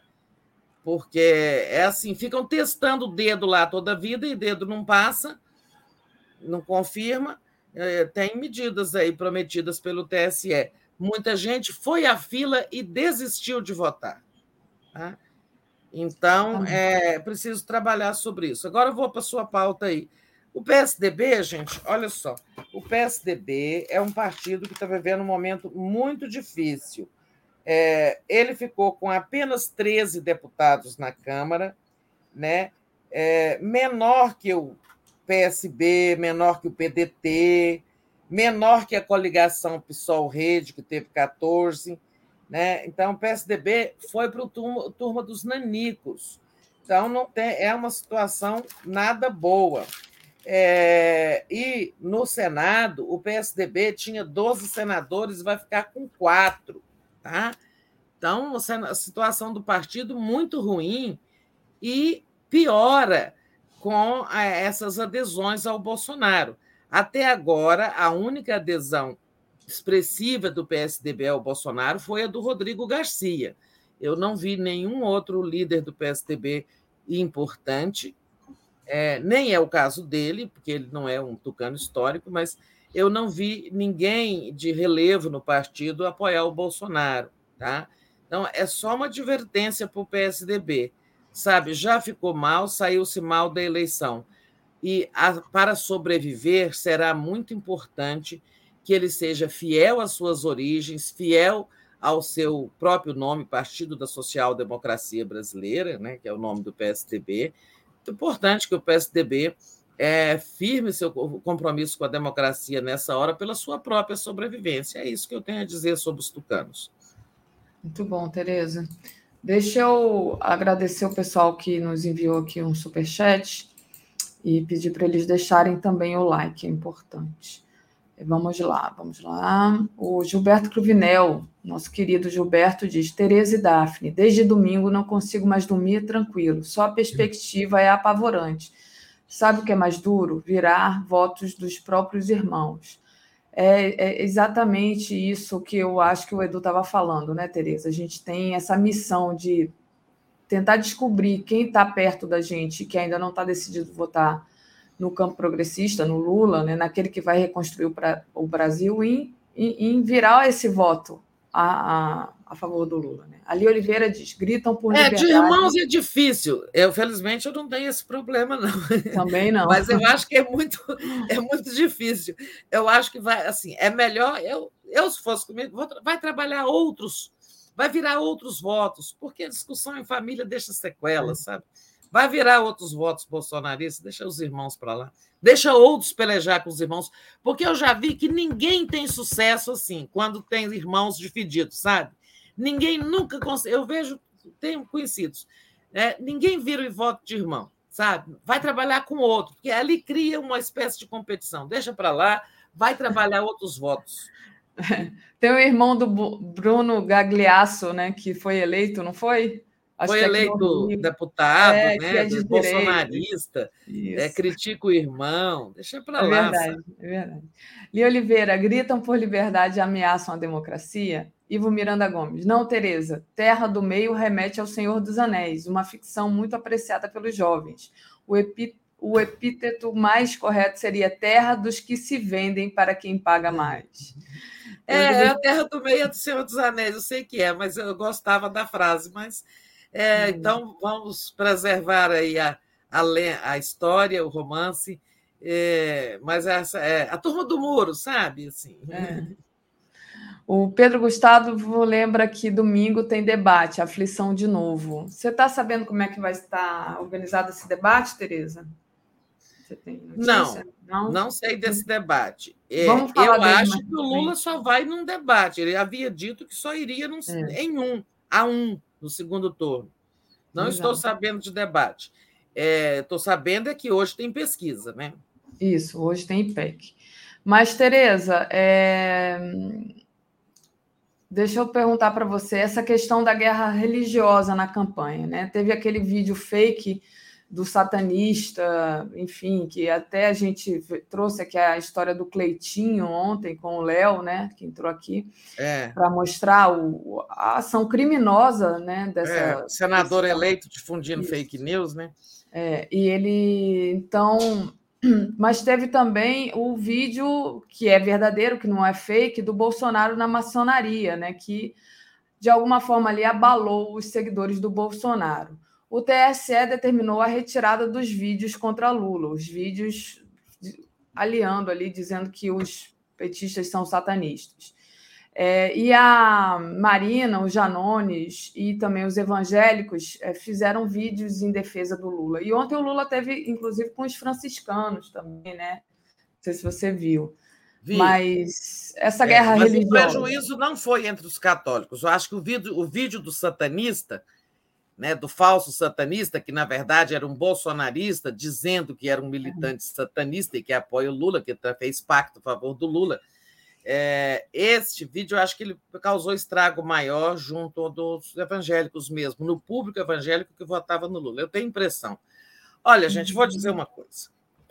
É inacreditável que nessa altura do século XXI, com o país vivendo tantos problemas, com tantas questões a serem enfrentadas, com a democracia em risco, com a pobreza aumentando, com uma crise social e econômica é, que grita olhos vistos na vida das pessoas, mexe com a vida das pessoas, nós estejamos discutindo satanismo, sabe? Maçonaria, estejamos discutindo aí coisas é, como ah, é a favor do aborto, não é a favor do aborto, quando não estamos discutindo aborto, não há uma proposta sobre aborto em tramitação em lugar nenhum, não tem ninguém discutindo essa questão, que até precisa ser enfrentada em algum momento mas ela não está posta. Sabe, é inacreditável que estando o país tão perto de um, de um abismo, a gente esteja discutindo satanismo, se o Lula é, é ou, ou não é, se aquele satanista é ou não apoiador do Lula, se o Lula tem pacto com o diabo. Ontem eu vi uma tia postando também, não, ele é macumbeiro, tomou um banho de pipoca, ressuscitar aquele outro vídeo em que o Lula, Sim. ao visitar um, um terreiro, um, um, centro de religião afro, é, é, elas o recebem e jogam um banho de pipoca. É igual você vai visitar uma igreja, você não fala, você fala amém na igreja católica, todo mundo faz amém, ou faz o nome do padre, né? É, é ou quando você vai no culto evangélico, é, Todo, ela tem aquela história de aleluia. Você, por educação, fala aleluia. E quando você vai num terreiro, se alguém quer te dar um banho de pipoca, você não vai recusar, porque aquilo significa uma purificação da alma. Né? E, no entanto, as pessoas dizem que isso, o Lula é macumbeiro, tem parte com capeta. Agora, é, o Bolsonaro foi na maçonaria. A maçonaria é vista por algum que é uma sociedade da, originária, derivada dos templários, né? É, portanto, ela tem até uma, uma conexão com o catolicismo, mas não atualmente, lá no passado, que os templários eram os cruzados, né? é um ramo dos cruzados, das cruzadas. É, então, muita gente acha que a maçonaria é também uma coisa maligna, quando ela é uma sociedade, ela não é uma religião. É, e a, resultado, o Bolsonaro agora viu o que, que é bom né, na pele é, isso está causando um estrago. Esses vídeos que o mostram, esses vídeos verdadeiros que mostram o Bolsonaro frequentando é, loja maçônica, o vice dele é um maçom militante, né, assim, filiado à maçonaria, é, esses vídeos causaram estrago também entre os evangélicos. Sabe? É, e eles agora estão sentindo o golpe, estão aí desmentindo, vão até entrar com ação. O, a campanha do Lula entrou com ação no TSE agora contra todos os difusores da, do vídeo do satanista. Né? Então, veja o absurdo que é esse país, sabe? Com tanto problema, a gente está discutindo satanismo, maçonaria, capeta, é, macumbaria, não sei o quê. É, é muito triste, sabe? Acorda, meu povo. Tem problemas mais graves. Deixa a religião para lá, cada um com a sua, respeitando a do outro. Eu acho isso deprimente, né? Deprimente, mas é, é o que nós estamos vendo, uma, transformando a eleição numa guerra religiosa. Isso enfraquece a democracia, essa mistura não leva a bom lugar. Nunca a mistura de religião com política levou a bom termo. Olha, eu acho isso muito triste. Acorda, meu povo, vamos cuidar de cada coisa na sua, no seu lugar, sabe? Cuide da sua religião, frequente, exerça sua liberdade de culto. Agora, não mistura eleição com religião. Eu acho tudo isso tão lamentável. Mas o fato é isso. O Janones fez aquele vídeo da maçonaria, é, a, a, muita gente, a Marina também, muita gente trabalhando para desmentir o vídeo do satanista. Agora, ele já deu prejuízo no primeiro turno. Claro que tem que desmentir. O Bolsonaro eu acho mais difícil ele desmentir que ele esteve na maçonaria, porque tem vídeo, tem foto e tal. Agora, a maçonaria também não é para ser demonizada, é uma sociedade. E é muito ruim isso, sabe, Daphne? É o que eu tinha para dizer. É muita paixão aí, é, cega, né? E aí, deixa eu colocar aqui, foi até o Paulo Emílio. E é muita mandou... falta de educação política, de cidadania, uhum. entender que religião é uma coisa e política é outra. É. Você, o Paulo Emílio mandou aqui uma matéria que está na home do 247 para gente. Um beijo, Paulo Emílio. Um beijo, tá, Paulo Emílio. Está na, na, na edição. Que o Bolsonaro foi nessa, nesse culto evangélico ontem, né? E, pô, o presidente vai, os jornalistas vão atrás, né, Tereza? Claro, muito bem. É. Vão cobrir. E aí, é, quando o Bolsonaro saiu, os, os, jornalistas foram hostilizados e perseguidos pelos bolsonaristas. Olha que ponto é, nós é, tá vendo? É, o que está dando, né? Está dando nisso. Exatamente. É isso. Esses são elementos, quando a gente fala em fascismo, né? A juíza ali falava, é, a gente não está falando de uma coisa idêntica ao fascismo italiano ou ao nazismo, mas é, é, alemão. Mas nós estamos falando desse tipo de coisa, de intolerância, de perseguição, de ódio. Podem os, os evangélicos sair perseguindo os jornalistas? Né? É, isso aí era a mesma coisa da perseguição aos judeus. É quando você vai criando inimigos dentro da sua própria sociedade né? É nisso que dá essa mistura de religião com política. Exatamente. Isso a gente tem que cada vez tentar aí, depois, é, quando. E se Deus quiser, vai ser eleito, se Deus quiser, é ótimo, né? Tentando tirar a religião, mas é, tentar fazer as pessoas entenderem que o Brasil é laico, né? E que tem que ter um, um Estado laico e um governo laico. Vamos lá. É, a, o Ivo diz: Nossa, Daphne e Tereza, estou arrepiado com a fala da Tereza. Persistam nessa linha. Então, parabéns aí, Tereza, pela fala. É, mas é, é, a pura verdade. Eu sei que todo, tem muita gente estarrecida com isso, né, gente? É. Vamos ficar aqui de satanismo numa hora dessa, nessa altura. É.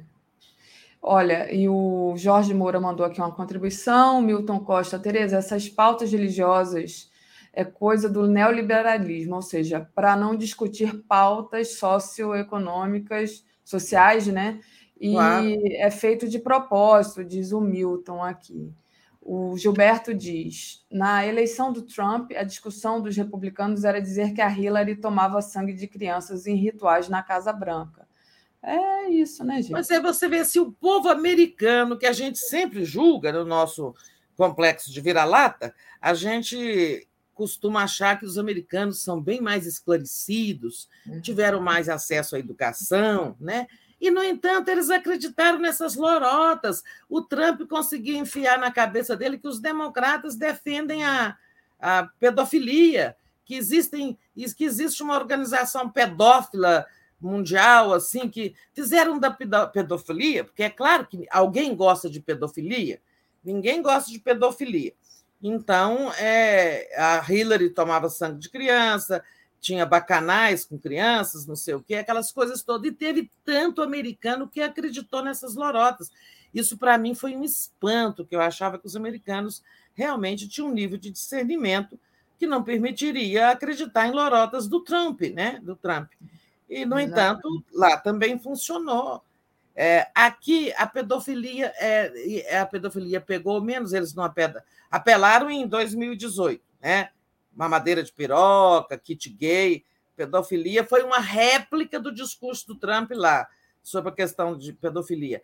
Agora é essa coisa entre os crentes, porque gente, o evangélico ele acredita realmente na existência do capeta. Tá? E ele, eu já conversei com muitos evangélicos, converso, é, tenho parentes e tal, a maioria deles acredita na existência do capeta e de uma luta permanente entre o bem e o mal. Né? Aí, quando você pega um candidato e diz que ele é ligado ao capeta, né, você tirou, sabe, é, a, a, a viabilidade eleitoral daquele candidato está comprometida demais, porque é preciso entender a cabeça dos evangélicos. Eles acreditam piamente na existência do capeta. Então, esse negócio do satanismo não podemos subestimar. Isso tirou muito voto do Lula. Verdade. E aí, Tereza, só para finalizar aqui, é, o Carlos Alberto Veloso Lopes, acho triste essa discussão religiosa, mas não se pode negar que maçons adoram o bode, tem como símbolo o pentagrama, que é uma seita ocultista. Os templários foram acusados de hereges pela Igreja Católica. E. Hum, Vamos lá, tem mais aqui. O Cláudio eu Alves. Não sei, essa história de bode, acho que isso é lenda, não sei. É, não Cláudio importa, Alves. eu sei que também maçonaria é mal vista por, é, por certos segmentos religiosos, por alguns católicos, por, algum, por os evangélicos, sobretudo pelos evangélicos. Então, foi danoso para o Bolsonaro também a, as relações dele com a maçonaria. As relações não, as visitas que ele fez a templos maçônicos pedindo voto. Né? foi danoso também, mas é o que não pode é misturar, seja maçonaria, nada disso, isso não tem que estar no terreno das eleições, gente. O Cláudio Alves diz assim: meu desânimo e minha perplexidade estão muito grandes. Como pode dois quintos da nação terem sucumbido à loucura? Vou tentar migrar para do Rio para o Piauí, disse o Cláudio. A Anne Walsh diz: recebi abaixo assinado pelo Avaz de evangélicos em nome da democracia e contra a demagogia. Se interessar, mando para vocês. É um texto feito com linguagem deles e com ideias de justiça. Anne, pode mandar para o contato arroba brasil247.com.br. Ah, é de quem o texto? Oi? De quem? Do... É um texto no Avaz dos evangélicos, falando sobre democracia e contra a demagogia. Ah, sim, tem, tem muitos textos bons é, dos, de evangélicos progressistas que defendem a democracia. Eu não sei se é o mesmo, mas eu também recebi um bom, uma carta de um pastor progressista. É que eu não posso ficar lendo aqui tudo que eu recebo, senão a gente não faz, a gente não trabalha. Só, só terminando aqui, é, o Sérgio Souza, o texto da juíza está no perfil dela no Facebook. Uma pergunta: o que seria a causa da defecção da candidatura Lula? Pergunta ela. É, o que seria? A causa da defecção da candidatura Lula. A defecção. Texto, ah, sim, é ele ter obtido menos votos que o indicado pelas pesquisas, né? É isso que ela uhum. chama de defecção, né? Uhum a perda de votos na reta, reta final. Né? Entendi. Muito bem. É, eu acho que se ela se refere a isso, é, eu acho assim, as pesquisas erraram, não erraram em relação ao Lula, subestimaram os votos do Bolsonaro, né? É, sobretudo subestimaram os votos do Bolsonaro. Por quê? Porque houve, segundo os institutos, uma forte migração de votos de Ciro. E, ó, você Ciro e Simone tiveram juntos 7,2%. Nas pesquisas, juntos, eles tinham 10% na noite de sábado. Né? Houve uma perda de 10%, de 3% de eleitores aí no, no, no, Ciro, no Ciro Tebet, colocando eles num bloco só, para o Bolsonaro. Né? E o que que fez eles migrarem para o Bolsonaro? Eu acho que tem desde esse satanismo, desde é, a percepção de que o Lula ia ganhar no primeiro turno, desde o antipetismo, eram, tinha eleitores que não gostam do PT, não queriam votar no Lula, mas não queriam no Bolsonaro. Então, eu vou com Ciro, então eu vou com a Tebet. Quando as pesquisas dizem no sábado à noite que o Lula vai ganhar no primeiro turno, eles migram, falam, não, então não vou deixar ele ganhar, vou logo para o Bolsonaro. Né? Agora, o Lula perdeu votos também, eu acho que em função de várias coisas, de fake news. É, aquela do Marcola, Alguém, alguém deixou de votar no Lula por causa daquela fake news de que o Marcola apoiava ele. Alguém deixou de votar no Lula por causa do, do vídeo do satanista. Eu acho que teve aí muitos fatores, a gente não consegue saber tudo. É certo que a noite de sábado para domingo, é, muitas coisas aconteceram na mente de eleitores. Né? Verdade. Tereza, deixa eu só agradecer aqui os últimos superchats e pedir para o pessoal compartilhar a live. É importante, a gente já traz aqui mais um assunto que vai ser justamente é, falar das pesquisas. Davi Arco Verde, bom dia. Eu gosto muito de carne de bode e voto no Lula. Tem problema? Problema nenhum. Não, nenhum. Inês Gomes. Os nordestinos gostam até todos, todo nordestino quase gosta de buchada de bode, né? É. Faça um bom proveito. Prato típico, é, prato típico. Inês Gomes mandou aqui um, um, uma contribuição. Fernando Braz. No, Fernando Bai, nós do MAU, MAU, Movimento Ateu Unificado, estamos rindo, sabendo que Lúcifer saiu do céu com o terço dos anjos, portanto, Deus não tem quórum para o impeachment. É, Suziaria Silvia mandou aqui um apoio. Ah, o Euclides Novaes diz: essa é a guerra cultural, não religiosa.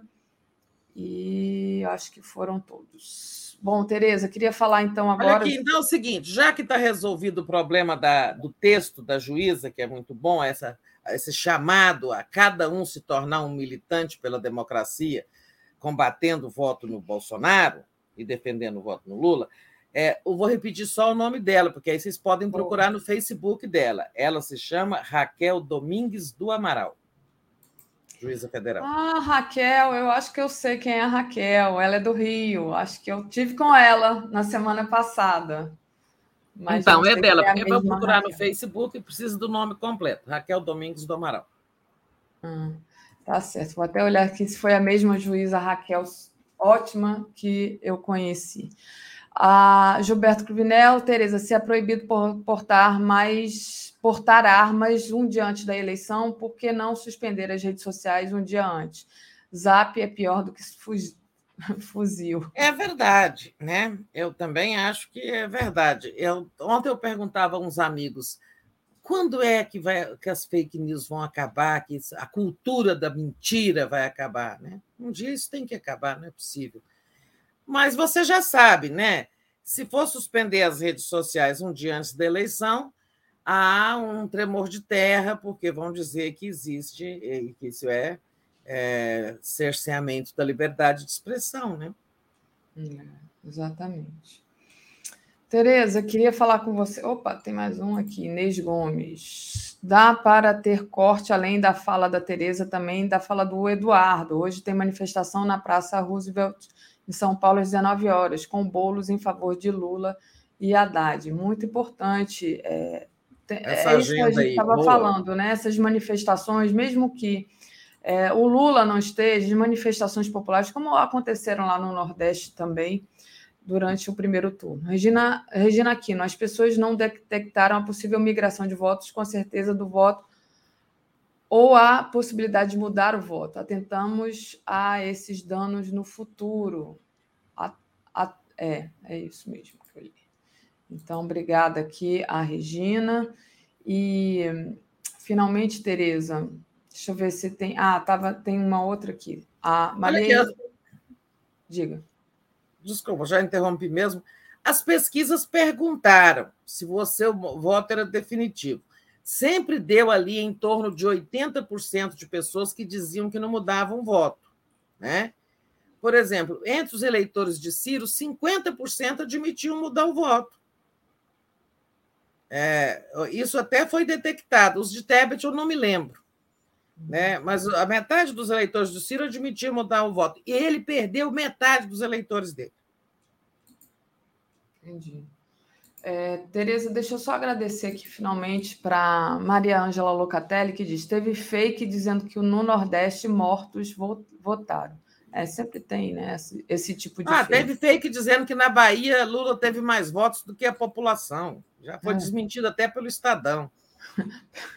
O pessoal até exagera, né? Deixa eu pedir para você falar agora um pouco sobre essa questão da, do, dos institutos de pesquisa. Né? O Bolsonaro abriu uma guerra judicial agora com institutos de pesquisa. Né? O, e também tem a questão da orientação é, para os bolsonaristas não responderem às pesquisas. Aí, aí fica complicado. Né? Você acha que isso afeta, que os bolsonaristas vão realmente ter algum esses que obedeceram o Bolsonaro, vai ter algum efeito isso? Gente, vocês verem que o Bolsonaro e o bolsonarismo, cada vez mais, eles, estão, eles vão colecionando, elegendo inimigos, né? Então, olha, além, além do, dos adversários políticos, como o PT, a esquerda como um todo, aí, assim, Bolsonaro é inimigo das mulheres, é inimigo dos jornalistas, é inimigo do Supremo, é inimigo do TSE, né? é, é inimigo de mais sei quem, tantos setores que, eles, que ele é adversário, sem falar em índios, sem terras, quilombolas, todo mundo é inimigo. Agora também tem outro inimigo, são os institutos de pesquisa. Dizem que no primeiro turno os bolsonaristas já se recusaram muitas vezes a responder pesquisas. E ele não precisava nem dizer para o pesquisador, sabe? Então, ele diz assim: é, não, não tenho tempo, né? Quando você é abordado por um pesquisador, geralmente, geralmente os pesquisadores vão a fluxos de pessoas, lugares que são pontos de fluxo, como dizem eles. Aquelas esquinas onde passa muita gente, um shopping, um, né, um centro comercial, lugar onde se encontra muita gente. Bom, a pessoa não é obrigada a responder. Se muitos bolsonaristas sabotaram as pesquisas no primeiro turno, isso também pode ter ajudado a deformar resultado. Agora, dizem que no segundo essa orientação é mais clara. Eles já entraram com ação é, na, do TSE, né, Flávio Bolsonaro e outros, e também estão tem um outro aí, esqueci qual deles, um deputado bolsonarista, que está propondo a CPI dos institutos de pesquisa. Foi né? o filho do Bolsonaro. É o Eduardo, né? É, eu acho que foi. É Eduardo. CPI, né? É, então, gente, assim, as, os institutos, estou aqui para fazer a defesa deles, devem ter suas falhas, devem ter institu existem institutos mais sérios, outros menos sérios, em suma. Mas é, você não pode é, crucificar um, um, um, segmento, uma atividade, isso é uma atividade profissional, né? E que existe em todas as democracias esse instituto de pesquisa, só porque não gostou. Eles não gostavam das pesquisas do primeiro turno, então, agora ganharam razão.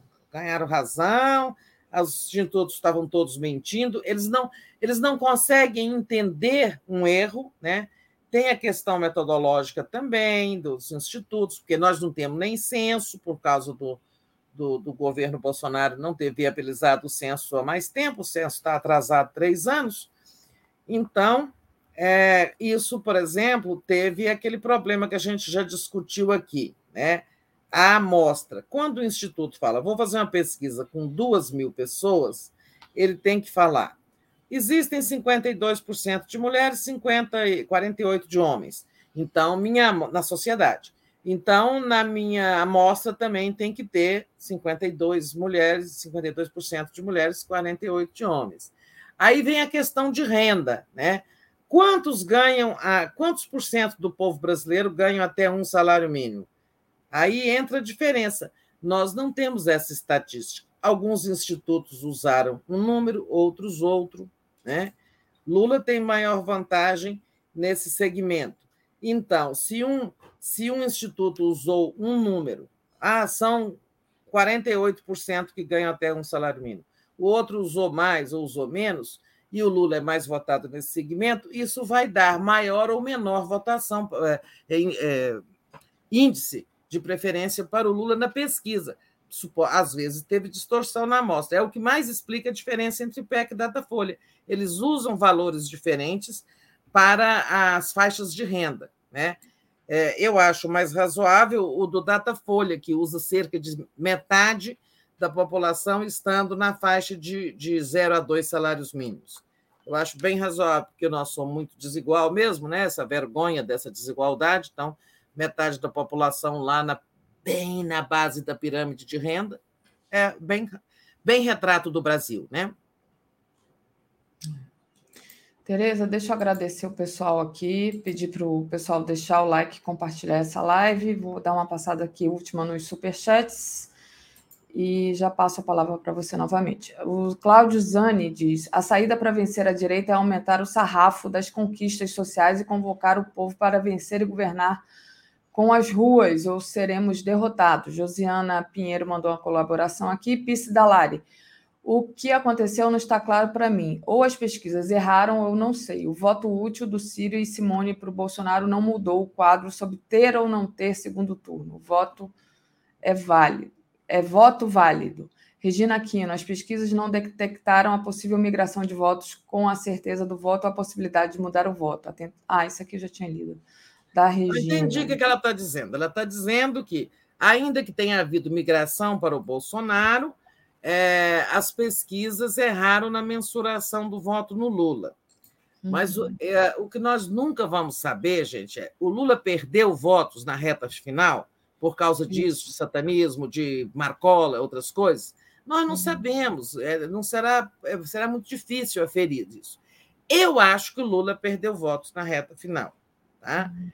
Agora, também pode ser que o Lula realmente tinha 48,5% dos votos válidos, que foi o que ele teve.